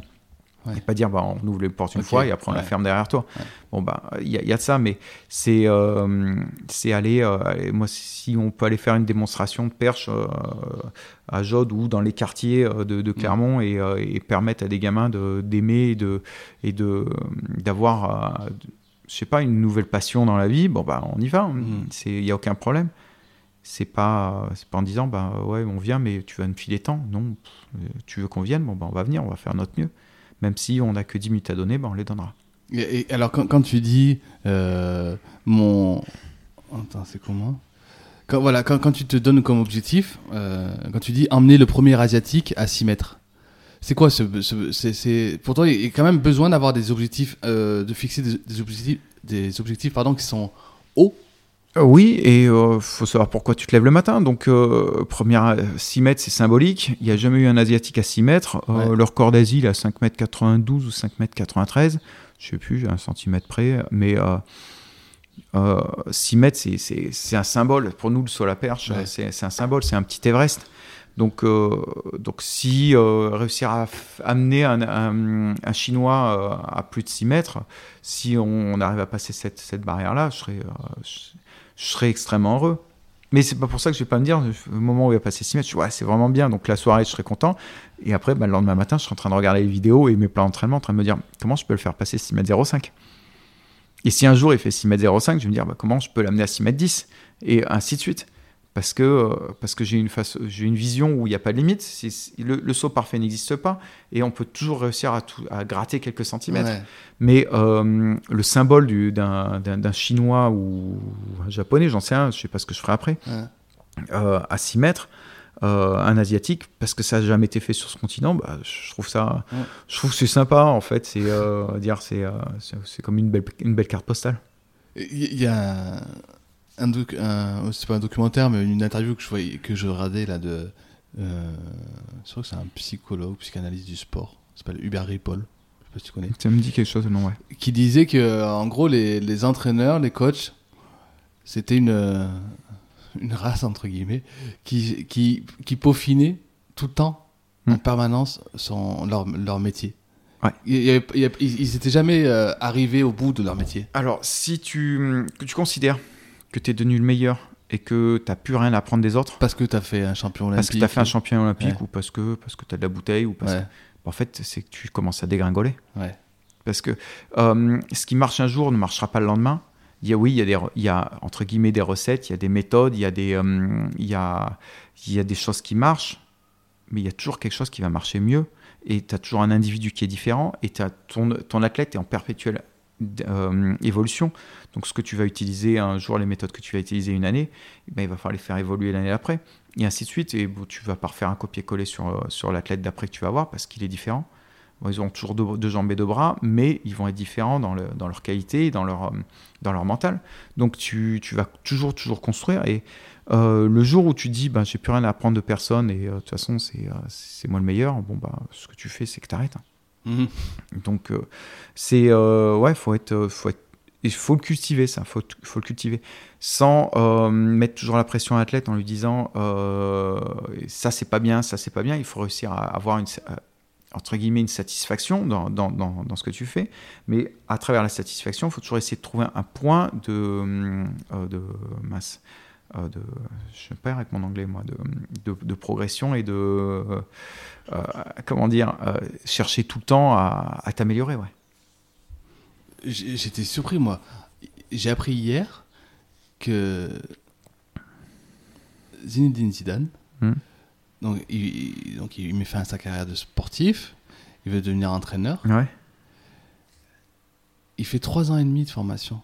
Il passe diplôme après diplôme. Il prend l'équipe 2, la Castel- euh, Castellana, ou je sais plus comment Ouais. ça s'appelle. Et après, on lui confie le Real. Mais il ferait trop. Le gars, c'est le plus grand joueur de presque de tous les temps. Et il, reprend, il repart à zéro presque pour passer des diplômes. Il prend trois ans et demi à se former.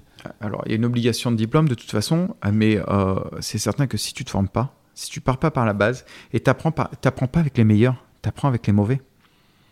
En fait, c'est comment Ah. tu, tu vas essayer de trouver à améliorer quelqu'un qui, euh, qui a peu de qualité et ou qui a besoin d'apprendre. Et c'est là où tu apprends, tu apprends, à gérer un groupe, tu apprends à gérer les, hum, les gens.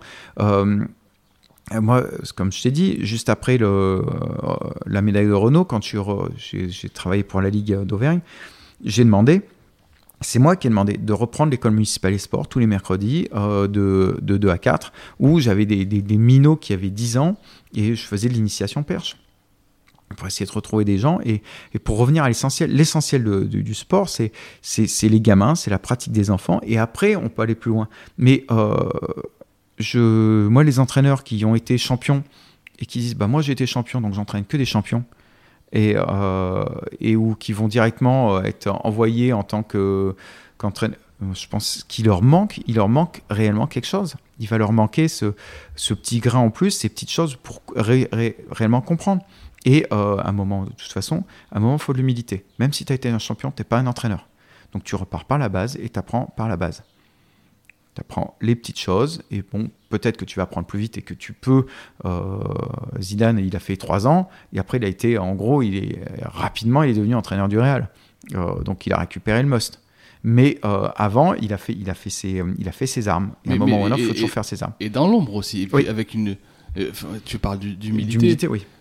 J'ai l'impression, euh, vraiment, à, à t'entendre euh, depuis, le dé- depuis le début, j'ai l'impression que les qualités finalement euh, fondamentales du, bon entraîneur, c'est à la fois l'humilité et cette remise en question euh, permanente et toujours et, aussi revenir à là tu parlais de revenir à, l'essentiel c'est toujours être en capacité de dire attends est-ce que je suis finalement c'est oui c'est ça c'est un questionnement un questionnement per- permanent. Tu te remets euh, en permanence en, cause parce que même, même si tu as un athlète qui a réussi, il y a une satisfaction, il y a une grande satisfaction d'avoir réussi à, à- à casser des barrières. euh, voilà, quand, quand il y a un athlète qui a une barrière et réussir à la casser, aller un peu plus haut ou un peu plus vite pour un sprinter. Mais euh, qu'est-ce que tu fais? Tu dois dire bon ben voilà, euh, c'est bien. Ou c'est en fait c'est au moment où ça marche qu'il faut rapidement se redonner un défi Mhm. parce que sinon bah tu t'endors, tu et quand tu t'endors c'est foutu. Et Donc en fait, faut toujours, faut toujours te trouver un moyen de te challenger Challenger, ouais. c'est du challenge permanent Mm, oui. Il y a une question que je vais te poser absolument, parce que si je te la pose pas, j'aurais. euh, voilà. J'ai vu une interview de Michael Johnson. C'est marrant d'ailleurs, dans l'interview, Michael Johnson, il donne pas du tout l'image qu'il qu'il- qu'il donnait quand il était, euh, quand il était athlète. Je trouve, j'adorais cet athlète, Ouais. mais je trouve qu'il était, il était, il faisait très arrogant. Tu vois Alors, et en fait, dans, dans l'interview, moi, c'est 15 ans après, tu Ouais. vois. Euh, mais c'est vraiment à l'o- à l'opposé de. Alors, est-ce que sur la piste aussi, euh, un athlète peut être différent sur la piste qu'en dehors? Après, il y a tellement de choses. Il peut y avoir un plan com aussi. Ça, c'est toujours. euh, je, enfin, je connais pas Jordan et je, je le connaîtrai probablement. Johnson. jamais. Johnson. Ouais. Euh, euh, entre ce qui est sur la piste et euh, le, le plan com qui va après, où de toute façon, la, la post-carrière, quand l'athlète ne peut plus être sur son ego, bah, il va s'ouvrir. Ouais. On, en, on en voit beaucoup qui, euh, qui changent entre le moment où ils étaient athlètes et ils, étaient, euh, ils sont devenus commentateurs sportifs ou autre chose. Ouais, ouais. Il y a un moment, bah, faut- t'es plus sur le même registre. Donc, attends, toujours- mais le plan com, le plan com, il est sur la- sur- pendant qu'ils sont champions sur, sur, sur piste il peut y avoir les deux en fait. Il y a un, Il peut, il y peut y y avoir les deux. com quand on est athlète? Euh, il y a quand même alors des athlètes de très haut niveau, ils sont conseillés. Ouais. Ils sont, ils sont conseillés. Il y a des gens, il y en a même, euh, c'est même pas eux qui tiennent par exemple leur Instagram, leur Facebook. C'est, euh, il y a des gens qui sont payés pour publier pour eux. hein. Non, mais ça, ça, ça, je comprends. Mais de là à dire, quand tu es sur la piste, avoir autre chose à penser que sa Mm. performance en disant, bah, il faudrait que je. Alors, on m'a euh, conseillé d'être.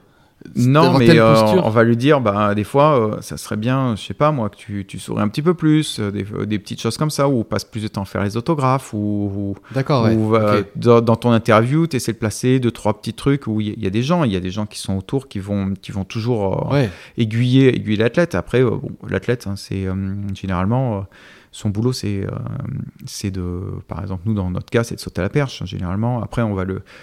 On va lui demander des, des choses. euh, des fois, c'est pas, c'est pas du tout son boulot d'athlète et c'est pas, c'est pas du tout dans ses compétences. hein.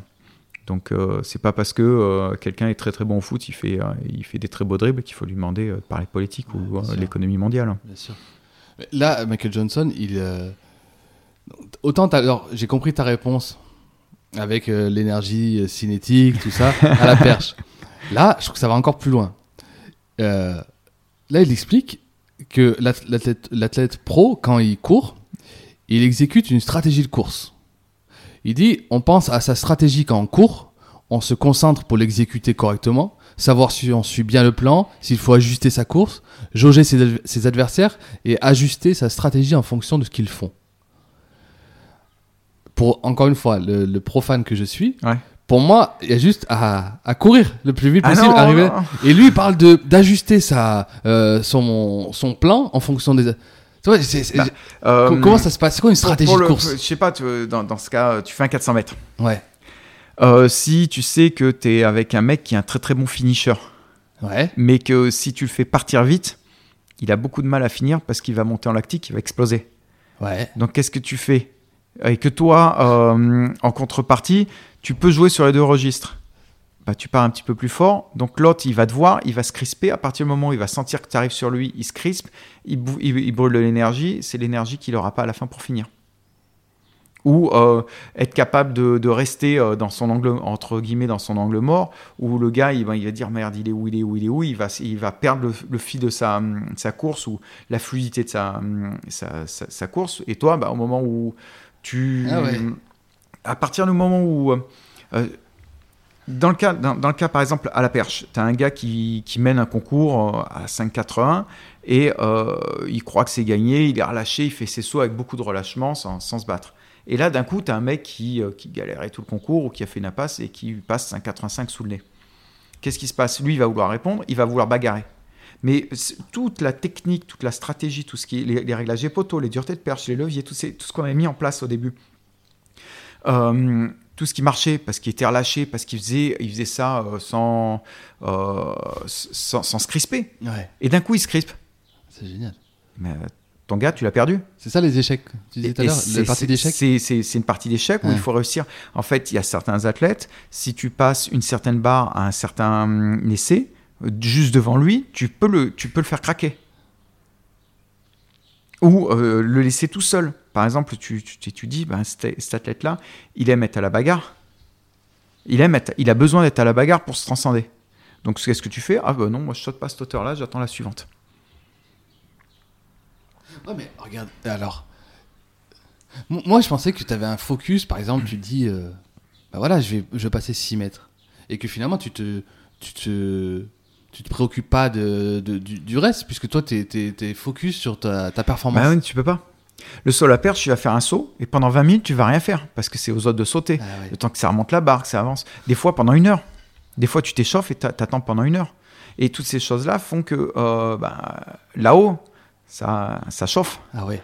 Ça, et t'es en train de regarder les autres et c'est compliqué de rester Et tu peux concentré. pas rester dans ta bulle. Et euh, bah, c- Il faut il pas. y a certains, il y a certains qui sont capables de rester plus longtemps dans leur bulle que d'autres. Ouais. Il y en a qui, euh, qui ont besoin de sortir complètement de leur bulle, qui vont rigoler, qui vont aller discuter, qui vont revenir dans leur bulle. Mais il y a chaque, chaque athlète à un moment où il a, il a un petit point faible, ou par exemple, euh, un gars comme Kenris qui aime bien partager tout ça, s'il se retrouve tout seul, qu'il peut pas partager, peut-être qu'il va être déstabilisé. Il y a euh, chacun, chaque, chaque euh, euh, individu a, a quelque chose qui peut le gêner.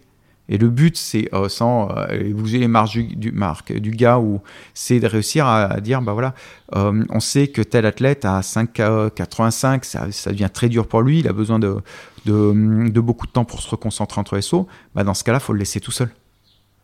Ou il a besoin, il y a certains qui ont besoin de, qui aiment pas, être- ils aiment pas du tout être à la bagarre ou être stressés. Bah, dans ce cas, tu vas tenter contre lui, mais surtout tu vas pas, tu vas vraiment bien te concentrer pour. L'objectif, c'est vraiment de le passer au premier essai pour lui, pour mettre la pression à l'autre. Et dans ce cas-là, il va se rater. C'est des petites choses comme ça. Après, avant tout, euh, C'est au tirage au sort Euh, c'est au tirage au sort Ouais. au départ. Sur un meeting, euh, il y a généralement ils protègent en mettant le dernier, mais sur un championnat, c'est au tirage au sort. Et euh, mais il y a d'autres fois aussi où tu peux te, tu peux te retrouver. Il y a des athlètes qui sont capables de rester vraiment dans leur bulle et d'être vraiment concentrés. Avant tout, le seul à perche, tu te bats contre toi-même. Parce que c'est toi qui passes la barre, parce que l'autre, bah, il a fait son boulot avant. Et, et- donc il faut être capable de euh, de, de, de ne pas, se déconcentrer.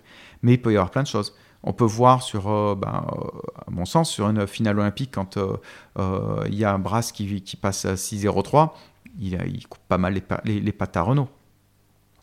C'est, euh, euh, oui, tu, te fais, tu peux te faire surprendre à tout moment. À tout moment, c'est jamais terminé et tu peux couper les pattes à ton à- à adversaire à chaque moment. Sur un, un, un 200 mètres ou un 100 mètres, Hmm. même, alors, on va prendre le 100 mètres.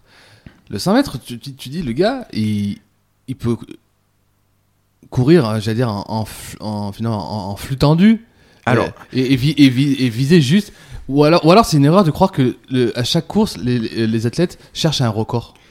Euh, Ils cherchent quoi en priorité? Un record ou, ou de la victoire? euh, avant tout la victoire. Alors, bon, sur un meeting, ils peuvent, ils peuvent aller chercher un record, euh, c'est la victoire. Après, euh, quand ils sont bien préparés, euh, quand ça part, ça part. Mais par exemple, dans le- mettre la pression sur les autres, au championnat du monde à Pékin, sur la finale du 100 mètres en 2015, Hum. il y a, comment il s'appelle? Qui est très décrié. Ah, J'ai oublié son nom. L'Américain? L'américain. Ouais. Gatlin. Gatlin, ouais. Gatlin, il part, il est devant Bolt tout du long. Ouais. Et qu'est-ce qui se passe sur les dix derniers mètres? Il sent Bolt qui revient, il sent qu'il peut gagner, il se crispe, il perd son placement technique et il perd la vitesse et lui Bolt lui passe sous le nez.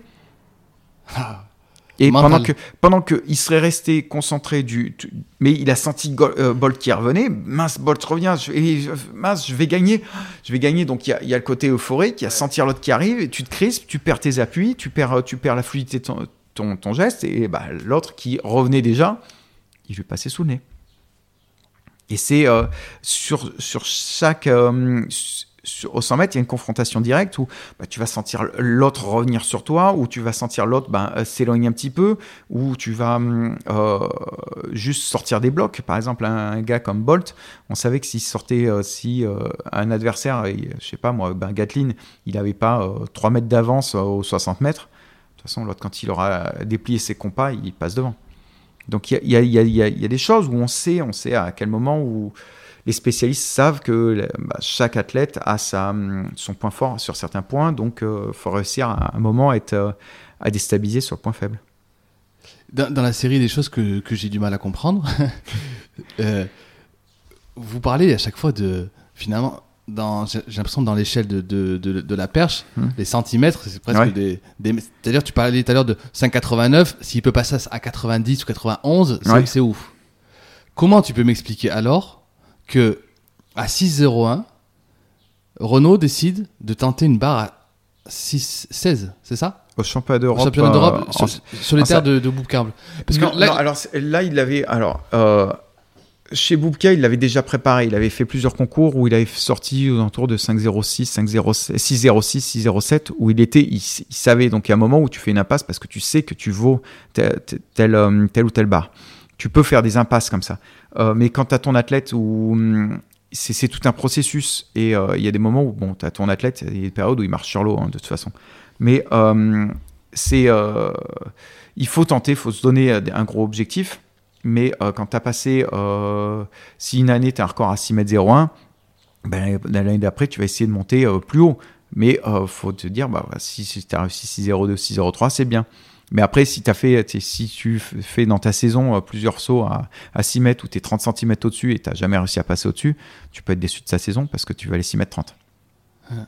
Mais c'est. euh, c'est hum, chaque centimètre est important, on peut les gratter un peu partout. Et des fois, le problème du saut à la perche, c'est que tu peux avoir un athlète qui est en super forme, tout va bien, mais c'est des tout petits choix de dureté de perche, de levier ou de profondeur de poteau, parce qu'on peut bouger les poteaux. Ou, ou euh, ben, le jour où la période où il est en forme, ben, regarde, euh, on aurait pu être en forme ce mois-ci, il a plu tous les jours. Mm. Donc, euh, bah, tu as ton athlète qui va se retrouver dans des conditions qui sont plus dures. Après, bah, voilà, ça devient une bagarre. Euh, sur une compétition, il faut gagner la compétition. Donc, l'essentiel, ça va être de la gagner. Ça va pas être de parfait. Mais euh, c'est toujours un petit peu embêtant quand tu as ton athlète qui est, qui est prêt, par exemple, de, pour battre son record de 20 cm, parce que ça peut arriver, et, euh, et en fait, qui ne peut pas s'exprimer à cause de la météo, ou, de, ou on fait des mauvais choix. Ça peut être des mauvais choix de l'entraîneur ou des, des mauvais choix de l'athlète au moment sur la compétition stratégique niveau marque, perche, euh, poteau ou des, hein, plein de petites choses.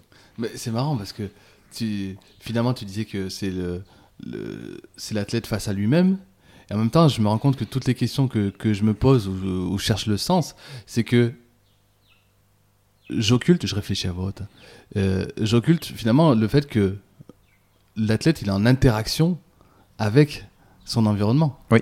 Tu, tu parles de, de Gatlin qui, euh, qui est prêt à gagner, mais finalement il sent la pression, il sent, il sent Bolt derrière lui, et là tout, tout, tout s'écroule. Moi je te disais, alors qu'il a juste à courir euh, euh, 100 mètres, mais finalement il y a, il y a- il y une présence, il sent une présence, ou alors tu parles de la pluie, finalement c'est un c'est l'athlète et son en- et, euh, en interaction avec son environnement. Ouais, mais c'est comme euh, euh, le PK moyen. euh, on va te dire marcher dans la rue euh, sur un, je sais pas, tu marches, il y a aucun problème, et on va te dire, bah voilà, tu es sur une poutre qui fait 50 cm de large, c'est pas dur, c'est 50 cm de large, mais tu as 20 mètres de haut.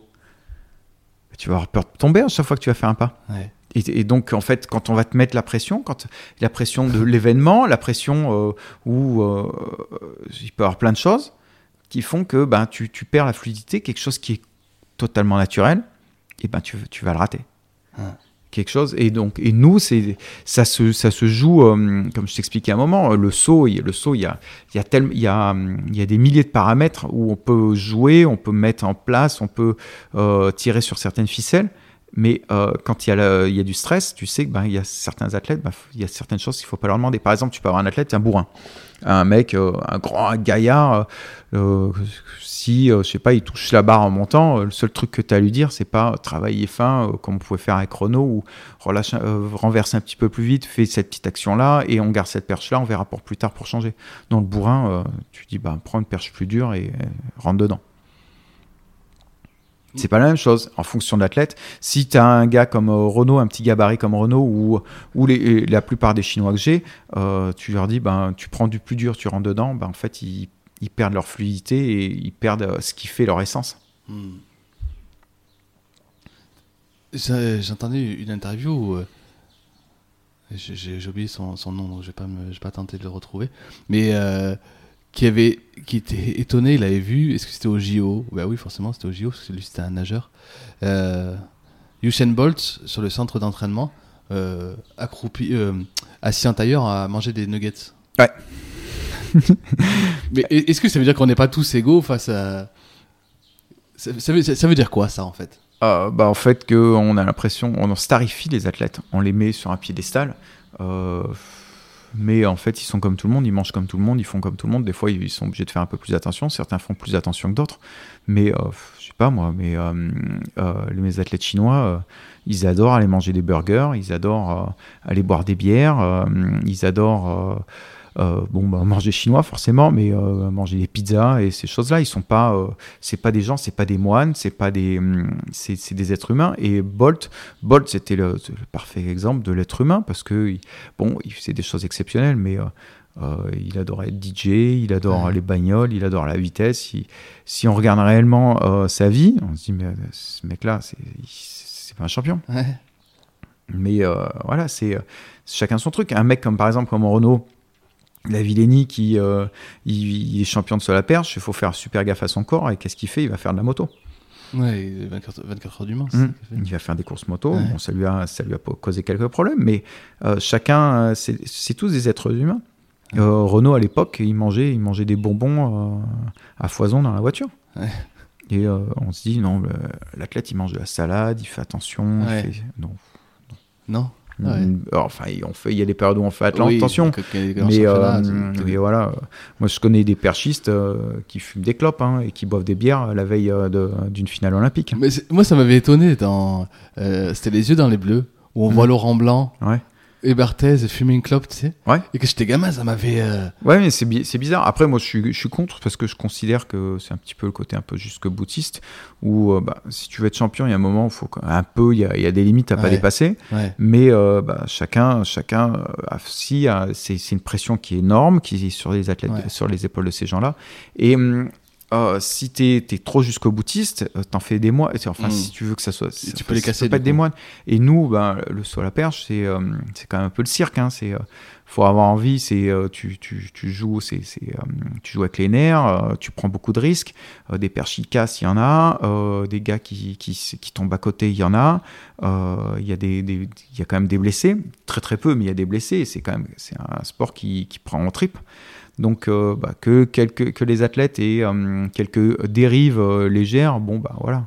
Après, si c'est, je vais jamais dire aux athlètes, bah, allez-y, hein, allez faire une bonne orgie, saoulez-vous la gueule et, euh, Mm. et fumer 15 paquets de Ouais. clopes dans la semaine. Non, ça, ça, c'est certain que là, ça, ça risque de mal se passer entre eux et moi. Mais que euh, les athlètes aillent faire une soirée de temps en temps, euh, que euh, bah, là j'ai des Chinois qui fument dans mon dos, je les ai, je les ai pas virés du groupe, je le sais, ils savent que je le sais, ils le font pas devant moi. Ouais. Après, voilà, c'est, euh, il y a des trucs, je, je pense qu'il faut une hygiène de vie, mais euh, c'est un moment ou un autre dans l'hygiène de vie, il y a vie aussi, donc euh, faut laisser les gens vivre et, faut qu'ils prennent garde. Faut, il y a des moments où, ben voilà, faut refermer le, le, comment dire, faut fermer certaines portes en disant, bah voilà, on est à 15 jours des championnats du monde, on arrête. euh, Ouais. si- faut avoir, faut, tu, te- tu rentres dans ta bulle, mais a un moment, bah, pour rentrer dans sa bulle, faut avoir du plaisir. Pour, pour euh, rentrer, dans- euh, pour pouvoir gagner une, finale olympique ou pour pouvoir gagner un championnat départemental, Mm. à un moment ou à un autre, faut te faire plaisir.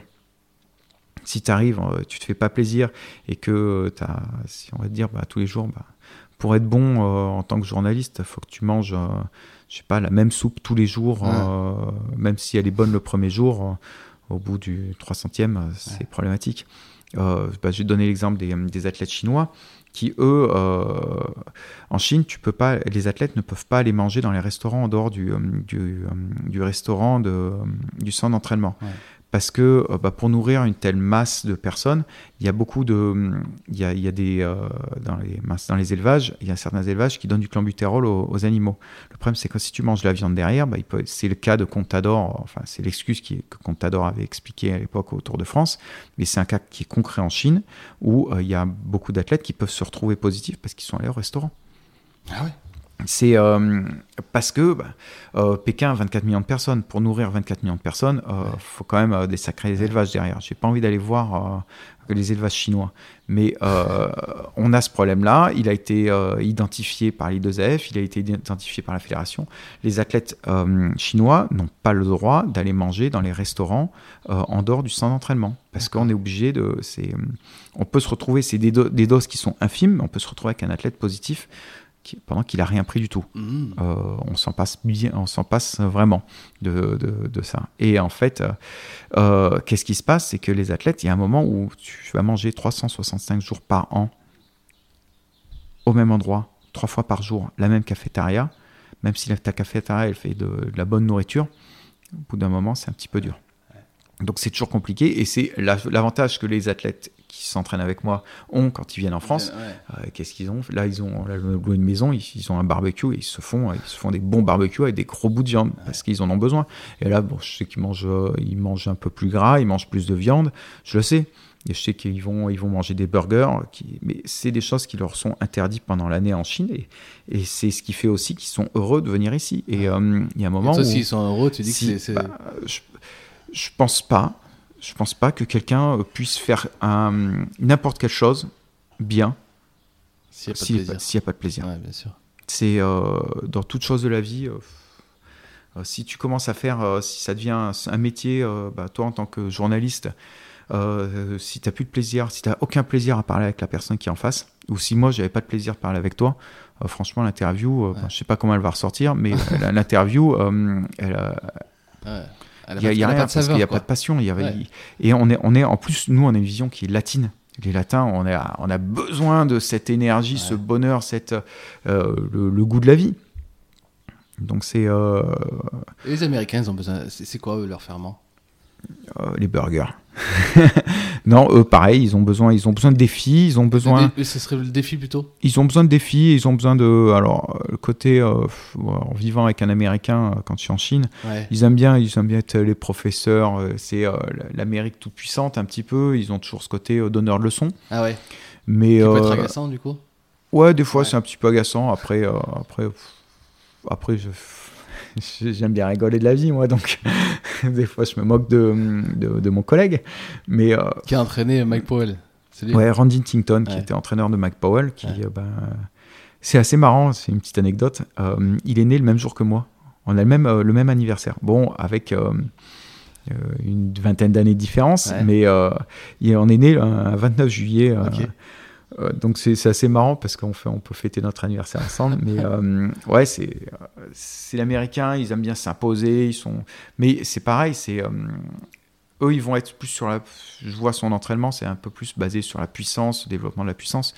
Nous, il y a le côté un petit peu français où on va dire, euh, moi j'aime bien le petit point technique, le petit, le petit placement, le ressenti. euh, c'est- Mmh. c'est différent. C'est euh, c'est une vision, qui, une approche qui est différente, mais qui, qui fonctionne très très bien aussi à leur façon. Mais on peut voir aussi dans le morphotype des athlètes euh, américains, ils sont tous beaucoup plus puissants que les athlètes français. Parce que nous, euh, la muscu, euh, généralement, les athlètes français, ils n'aiment pas aller en salle de muscu. Ah ouais. Que les athlètes américains, ils, ouais, il faut être puissant. Ouais. C'est différent. Ouais. C'est vraiment vraiment différent. Même tout à l'heure tu disais Gatlin, Bolt. Euh, C'est jamaïcain, il est pas loin des États-Unis, mais euh, Ouais, Bolt mais méfie-toi de Bolt. hein. Bolt, euh, c'est parce qu'il est très très grand. Il avait des, Ah ouais. il avait ses, ses bras, c'était mes mollets, hein, donc. euh, Ah ouais. ah ouais, non non, mais il était, Ah, vrai, il très très costaud. il faisait beaucoup plus longiligne que. Euh, je pense que c'est surtout par rapport à la taille. Gatlin, j'ai vu plusieurs fois. Alors c'est marrant parce que c'est un mec super sympa.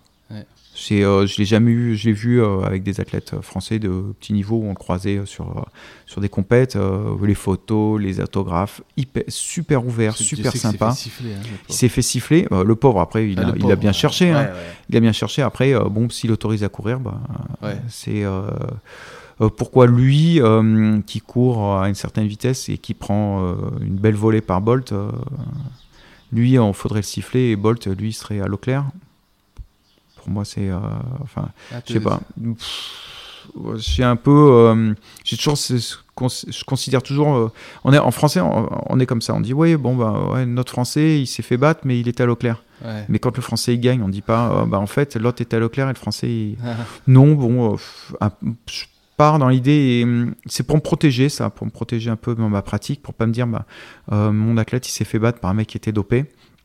À partir du moment qu'il soit russe, qu'il soit américain, jamaïcain, euh, polonais, euh, euh, anglais, je sais pas, tout le- ou maintenant des Français contre mes Chinois, je considère une chose simple, c'est que bah, si c'est pas fait attraper, s'il n'est pas contrôlé positif, ça veut dire qu'il est clair. Même s'il y, y a des athlètes où ça sent vraiment pas bon autour d'eux, ben, je, donne, je considère que la justice et que le- l'antidopage est assez bon pour, euh, pour faire le boulot. Et euh, je, je veux pas aller voir plus loin. Parce que, parce que de toute façon, on saura jamais. Dans ce cas-là, tous les champions sont. On peut dire, bah voilà, bah, s'il a gagné, c'est qu'il a pris plus que les autres. Donc, euh, moi, ma vision du dopage, c'est ça. C'est déjà un, moi, mes athlètes, tout ce qu'ils peuvent prendre, c'est un doliprane quand ils ont mal à la tête, hein, c'est tout. Mais euh, c'est, euh, il y a des athlètes. j'étais, j'ai des athlètes. euh, j'ai vu des, des, des mecs qui ont des progressions qui sont pas normales. Il y a des choses qui sont un peu bizarres. Mais euh, je considère que, bah voilà, s'il a, s'il a jamais été contrôlé, s'il n'est pas contrôlé positif, ou s'il a autorisation de, de participer, ça veut dire que les, les institutions considèrent qu'il n'est pas dopé. Donc, j'ai rien à dire. Mais est-ce que les athlètes, ont... qu'on voit des, records justement qui ont, qui ont explosé, Euh, est-ce que les athlètes ont, évolué? Est-ce que, euh, est-ce que les, les nouvelles technologies, les nouveaux instruments de mesure, ça, ont, ont contribué à un développement des disciplines, des, des performances ou finalement Alors, par définition, le champion, c'est un mec exceptionnel. Donc, de toute façon, tu trouveras toujours un mec qui va être plus rapide que toi euh, dans 10 ans, 15 ans, 20 ans. Il y a toujours un, un gars qui va avoir. euh, il y a des millions de personnes. Je t'ai donné l'exemple du saut à la perche. Le saut à la perche, tout à l'heure, je t'ai dit, bah, il y a quoi comme grande nation où on le pratique réellement? Il y a les États-Unis, la France, la Pologne, euh, la Russie et, je sais pas, l'Allemagne. Mm. Mais après, les, les vrais pays où il y a une culture, il y a une possibilité de, de- de réussir, il n'y en a pas beaucoup. Tu vas en Angleterre, il y a des entraîneurs. Mais euh, quand il faut payer euh, 20 euros ton accès, euh, allez, je sais pas moi, allez, je crois que c'est 10 euros, 10 euros ton accès par jour à la salle pour avoir un entraîneur. Et tu peux pas t'entraîner tous les jours. Que nous, en France, on a un système où on peut faire de la masse, Mm. mais il y a, on passe à travers. Euh, euh, sur la perche, en Afrique, il n'y en a pas. En Amérique du Sud, ils ont eu euh, Brasse, mais à la à Dakar, non? Pas. j'ai fait Dakar, ouais, je suis Ouais. allé à Dakar. Bah, Pour euh, développer la discipline, pour C'était l'athlète, en fait, c'était quelque chose des deux AF. J'ai fait des. Ouais. Mais tu vois vraiment que c'est pas. Euh, un- le saut à la perche, c'est un sport de riche. Ouais. C'est un sport de riche. Une perche euh, de haut niveau, ça vaut entre 800 et 1000 euros. Euh, un Ah ouais. tapis de perche, ça coûte euh, extrêmement cher. À Dakar, ils, ils laissaient pas le, le tapis dehors parce que sinon ils allaient se le faire faucher et les mecs ils trouvaient autre chose à faire avec la mousse. hein. Ouais. Donc c'est en Afrique, il y a tellement peu de tapis de perche, de, de perches et de pistes, parce qu'il n'y a aucune chance. Donc tu passes à travers tellement de talents que et un, un jour ou l'autre, euh, il y aura forcément un mec qui va sauter 6 mètres 30. On trouvera quelqu'un. Mais il faut, faut du temps, parce qu'on touche, on touche euh, vraiment une, une toute petite partie de la population. C'est intéressant ça. Est-ce que tu penses vraiment qu'on peut passer à côté de talent? Ah bah oui, oui, oui. Ah ouais? Oui, alors en France un petit peu moins parce qu'on a, hum, euh, enfin si on, en- on passe à côté, mais euh, je pense réellement que pour arriver à avoir un, un grand grand champion, euh, t'en as, t'en as perdu, euh, t'en as perdu des centièmes, des centaines qui avaient le même niveau. dont dont t'as pas réussi à, à actualiser leur potentiel? Ouais, ou qui n'ont jamais euh, touché à ta discipline. Par exemple, il y a combien de footballeurs qui courent très très vite, qui seraient, qui seraient en moins de 10 secondes au 100 mètres, mais, euh, mais qui trouvent ça plus marrant d'a- d'aller euh, jouer au football? Il y a combien de, de... Par exemple, le cas en France, on n'a pas de, de, sauteur en hauteur. Alors, tu as des qualités d'impulsion. Bah, tu vas aller faire du volet ou tu vas aller faire du basket. Ouais. Non, mince, aller faire du 100 en hauteur euh, tout seul et, euh, Ouais. pendant des heures, des heures, des heures, des heures, euh, essayer de d'améliorer ton geste et passer des heures en muscu, aller pointilleux, faire attention à ton hygiène de vie parce qu'eux, ils sont obligés d'avoir une hygiène de vie qui est beaucoup plus poussée que la nôtre à la perche pour aller gagner un centimètre et pour ne pas gagner ta vie parce que de toute façon, euh, à part si tu sautes, euh, t'es- t'es- t'as le niveau à plus de 2m40, tu ne vis pas. Tu n'en vis pas, donc on, passe, on passe à côté de talent, ça c'est certain. Et comment ça se fait que là, en saut en hauteur, tu vas avoir par exemple des Cubains?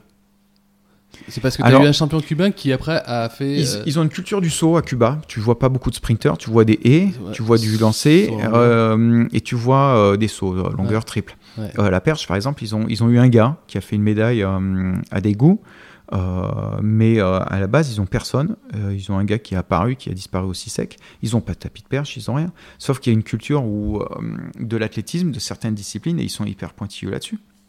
Mais et euh, ils ont, euh, ils ont Qu'est-ce probablement. qu'est-ce qui explique ça? Pourquoi une discipline plus qu'une autre? Hmm. Pardon, l'histoire. Moi, je dirais l'histoire. Pourquoi la France, euh, euh, on a une culture de la perche Ouais. et on est Et à fond derrière la Et perche pas du saut hauteur. Et pas du saut en hauteur. Parce qu'il y a un moment où on a eu des, des- euh, il y a eu des fous, des fous comme Maurice Ouvion Ouais, ou, Perrin euh, du Racing, qui ont, euh, qui ont lancé un truc complètement fou et qui, qui, ont réussi à la fois à se battre l'un contre l'autre et à s'allier et qui ont créé, qui ont créé une émulation et qui, après, ben, nous, on est, on est que des héritiers de ces gens-là. Parce que bon, je me considère encore un petit peu français, même si euh, je bosse un peu plus loin.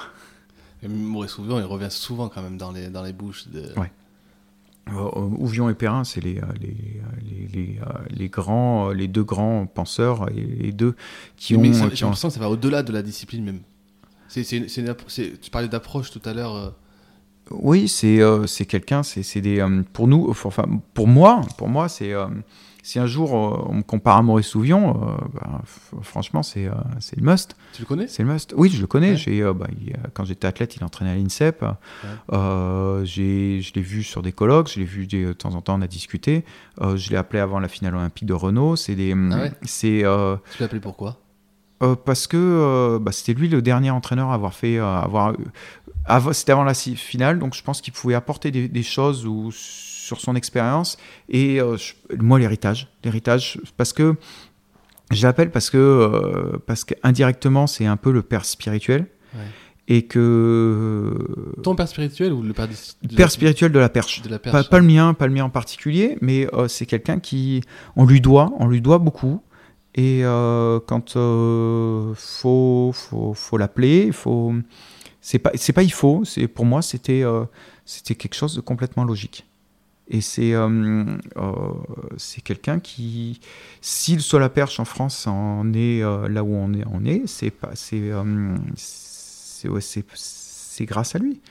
C'est grâce à lui parce que parce qu'il a fait le boulot, parce que parce que c'était un, un fou furieux du truc, mais c'est il, il a créé quelque chose. Il l'a créé. Nous, on est juste des héritiers.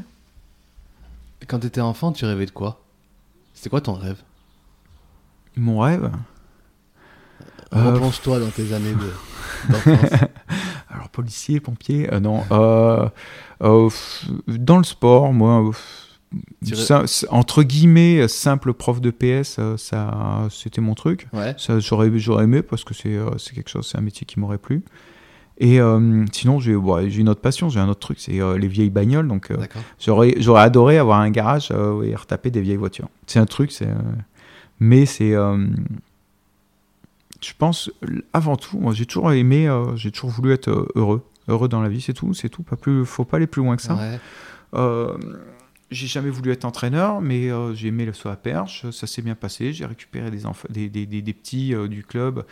C'est monté jusqu'en équipe de France. Renault est arrivé, ainsi de suite. Je suis pas passif. Je suis pas passif en me laissant couler euh, là où ça m'amène, mais euh, je suis, je suis, comment dire, euh, j'ai fait des choix aussi par, plaisir, mais qui étaient durs à assumer, parce qu'il y a un moment où, quand tu dis, ben, je vais un petit peu mettre ma carrière professionnelle de côté pour pouvoir entraîner des minots, euh, mais bon, euh, j'ai pas besoin de, vivre avec des millions. euh, je pense que c'est euh, les relations, les, les, relations humaines ouais, qui peuvent faire quelque chose, où on va rencontrer des gens, on va partager. Des fois, ça se passe plus ou moins bien, mais bon, c'est la vie est bien, est belle. Mais ça, ça c'est quand même. Tu parlais de ton éducation où tes parents disaient euh, il faut que tu, tu, tu fasses plus, enfin que tu. Mm. euh, J'ai l'impression, c'est pas pour faire la, la psychologie à deux balles justement, mais je te pose la question. Cette éducation que tu as eue, euh, de très, très humble finalement, et très. euh, J'ai l'impression aussi de. qu'il faut que tu, fasses, que tu fasses preuve de reconnaissance finalement, un petit peu. Il y a un côté reconnaissance. Après, euh, reconnaissance, je bosse pour la Chine euh, pour battre la France. Ouais. Donc, on va dire euh, la reconnaissance. Non, euh, Mais je t'ai vu, de respect. De respect. On m'a Ouais. toujours demandé de, de respect. Je, je respecte, je respecte les gens et c'est c'est juste, ouais, c'est rester simple. Et mes parents, c'est des gens qui sont simples. Ils ont pas. C'est pas, on n'a jamais été attiré par, euh, par le bling bling, par euh, euh, entre guillemets, c'est un peu vulgaire, mais péter plus haut que son cul. Donc, je suis pas. c'est, on reste à notre niveau, c'est tout. Moi, je vais. Ah. Il faut rester simple, je pense. Et, et bon, bah, si on peut donner aux gens, autant donner. hein. Et avant de te poser la dernière question, parce que c'est marrant, je- ça m'a fait rire, j'avais noté ça, que tu disais que, euh, en gros, moi je retrouve pas, mais euh, tu disais que euh, finalement t'aimerais pas vraiment battre euh, la France. Enfin, il y avait ce truc-là de. Ah, ça me ferait. euh, alors, il y a un mot. Il y a des fois, j'en rigole. hein. Là, par exemple, il y a le président de la fédération chinoise qui me dit Ouais, on voudrait que tu restes jusqu'à 2024 pour les Jeux de Paris. hein. Ouais. Et euh, je sais pas, ça, ça serait un peu bizarre. C'est quelque chose qui, je trouverais un peu bizarre de, de m'entraîner, d'en- d'entraîner des gens pour, euh, pour battre, euh, pour battre la France. Après, la, surtout la France à, dom- à domicile. c'est toujours un peu bizarre. Même, pas- si ton athlète passe 6 mètres à ce moment-là et que c'est le premier asiatique. Mais je, serais, je serais heureux, je serais heureux. Mais euh, c'est, je pense que, en fait, c'est, euh, le boulot du coach, le jour de la compète, il y a un petit peu de manage, il y a du management, il y a rentrer dans la tête de l'athlète, mais c'est en amont.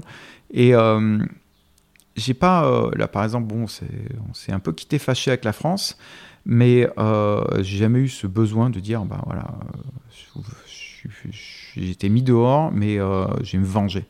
Non, c'est Mm. pas, euh, c'est pas quelque chose. ça, ça me fait un peu bizarre. Et là, par exemple, tous les jours, je suis au stade à Clermont. Ouais.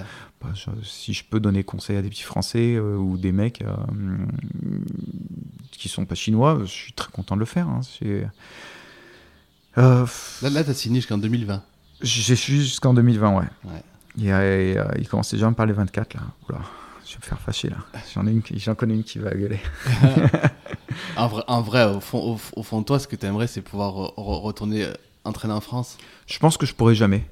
Je pense parce que le système français fait que les coachs privés, les coachs perso n'ont pas, n'ont pas leur place dans le système euh, français euh, tel qu'il est mis en place maintenant. Donc euh, je pense pas, je pense pas. Et de toute façon, euh, Tu pourras pas réintégrer non, non, non, non, Non. non, non, je pense pas. Après, c'est c'est pas le même DTN, c'est pas le même président, c'est pas les mêmes gens qui sont en place.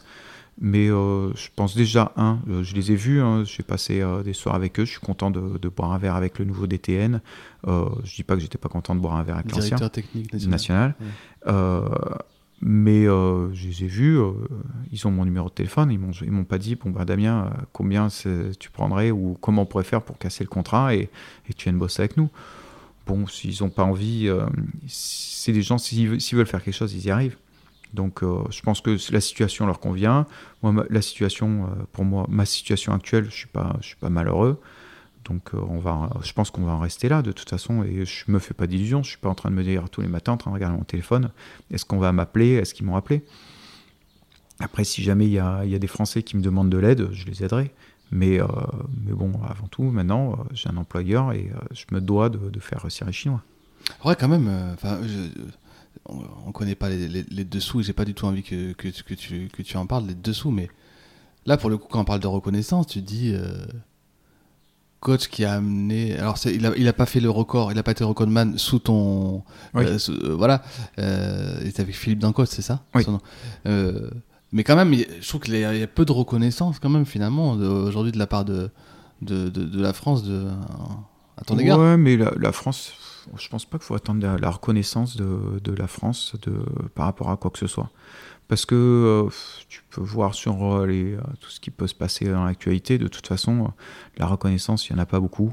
Et euh, si tu fais les choses en attendant la reconnaissance, euh, Hmm. je pense que tu seras un peu déçu de la vie. Donc, j'aurais aimé un autre traitement, ça c'est certain. Mais voilà, bon, je l'accepte, ils ont pris ces décisions-là. Bon, bah, euh, moi, je pars. On m'a, à une époque, on m'a critiqué en disant que je vendais le savoir-faire français à, à l'étranger. Euh. Euh, je vends rien du tout. Euh, le savoir-faire français, euh, c'est, euh, enfin, ce que je fais, c'est il y a, y y une partie de la- du savoir-faire français, certes, mais c'est pas plus que n'importe quelle entreprise ou Ouais. autre chose. Et à un moment ou un autre, je vois pas pourquoi je devrais avoir ma famille qui crève de faim parce que parce que j'ai des connaissances et que je refuse d'aller d'aller entraîner d'autres, Ouais. pays. Si la France considérait vraiment que j'avais un savoir-faire et que j'étais indispensable, ils m'auraient rappelé ils auront, on aurait trouvé un moyen d'un terrain d'entente euh, largement facile à trouver pour que je puisse continuer. Donc bon, non, non, je pense, je pense pas, hum, je pense pas trahir le pays. Je pense, euh, je suis fier de, de mes racines aussi bien portugaises que françaises.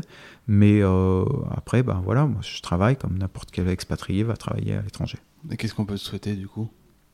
Ben un chinois s'y mettre Un chinois aussi vite Bon, on, on reste là-dessus et d'être heureux. Et d'être heureux. C'est- Voilà. C'est c'est déjà pas mal. Oui, oui, c'est des, euh, euh, c'est pas mal. Ouais. Ça tu, te pro- tu, tu te projettes pas à, à, à 10 ou 20 ans? Non, non, je me projette pas. Euh, bah, comme je t'ai dit, j'ai toujours un peu. euh, en gros, j'ai saisi les opportunités euh, sans réellement chercher à les créer. On verra.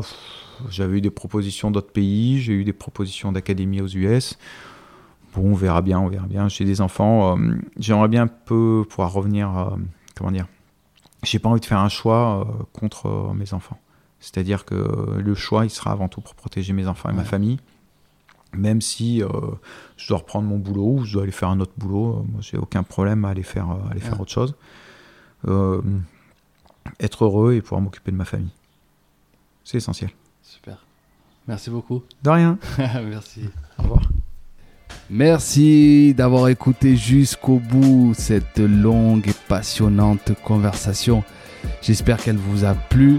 J'espère que ce sujet-là aussi, cette idée de d'hommes et femmes de l'ombre, euh, ombre et lumière, vous vous plaît. Voilà, et vous donne même quelques idées. Donc n'hésitez pas aussi si vous avez des idées, soit de soit de métier, de discipline, ou même de noms en particulier à, à me soumettre. N'hésitez pas à m'envoyer vos messages et n'hésitez toujours pas, je, ne cesserai de le répéter, à commenter, à partager et à noter. C'est vachement important pour la visibilité du podcast.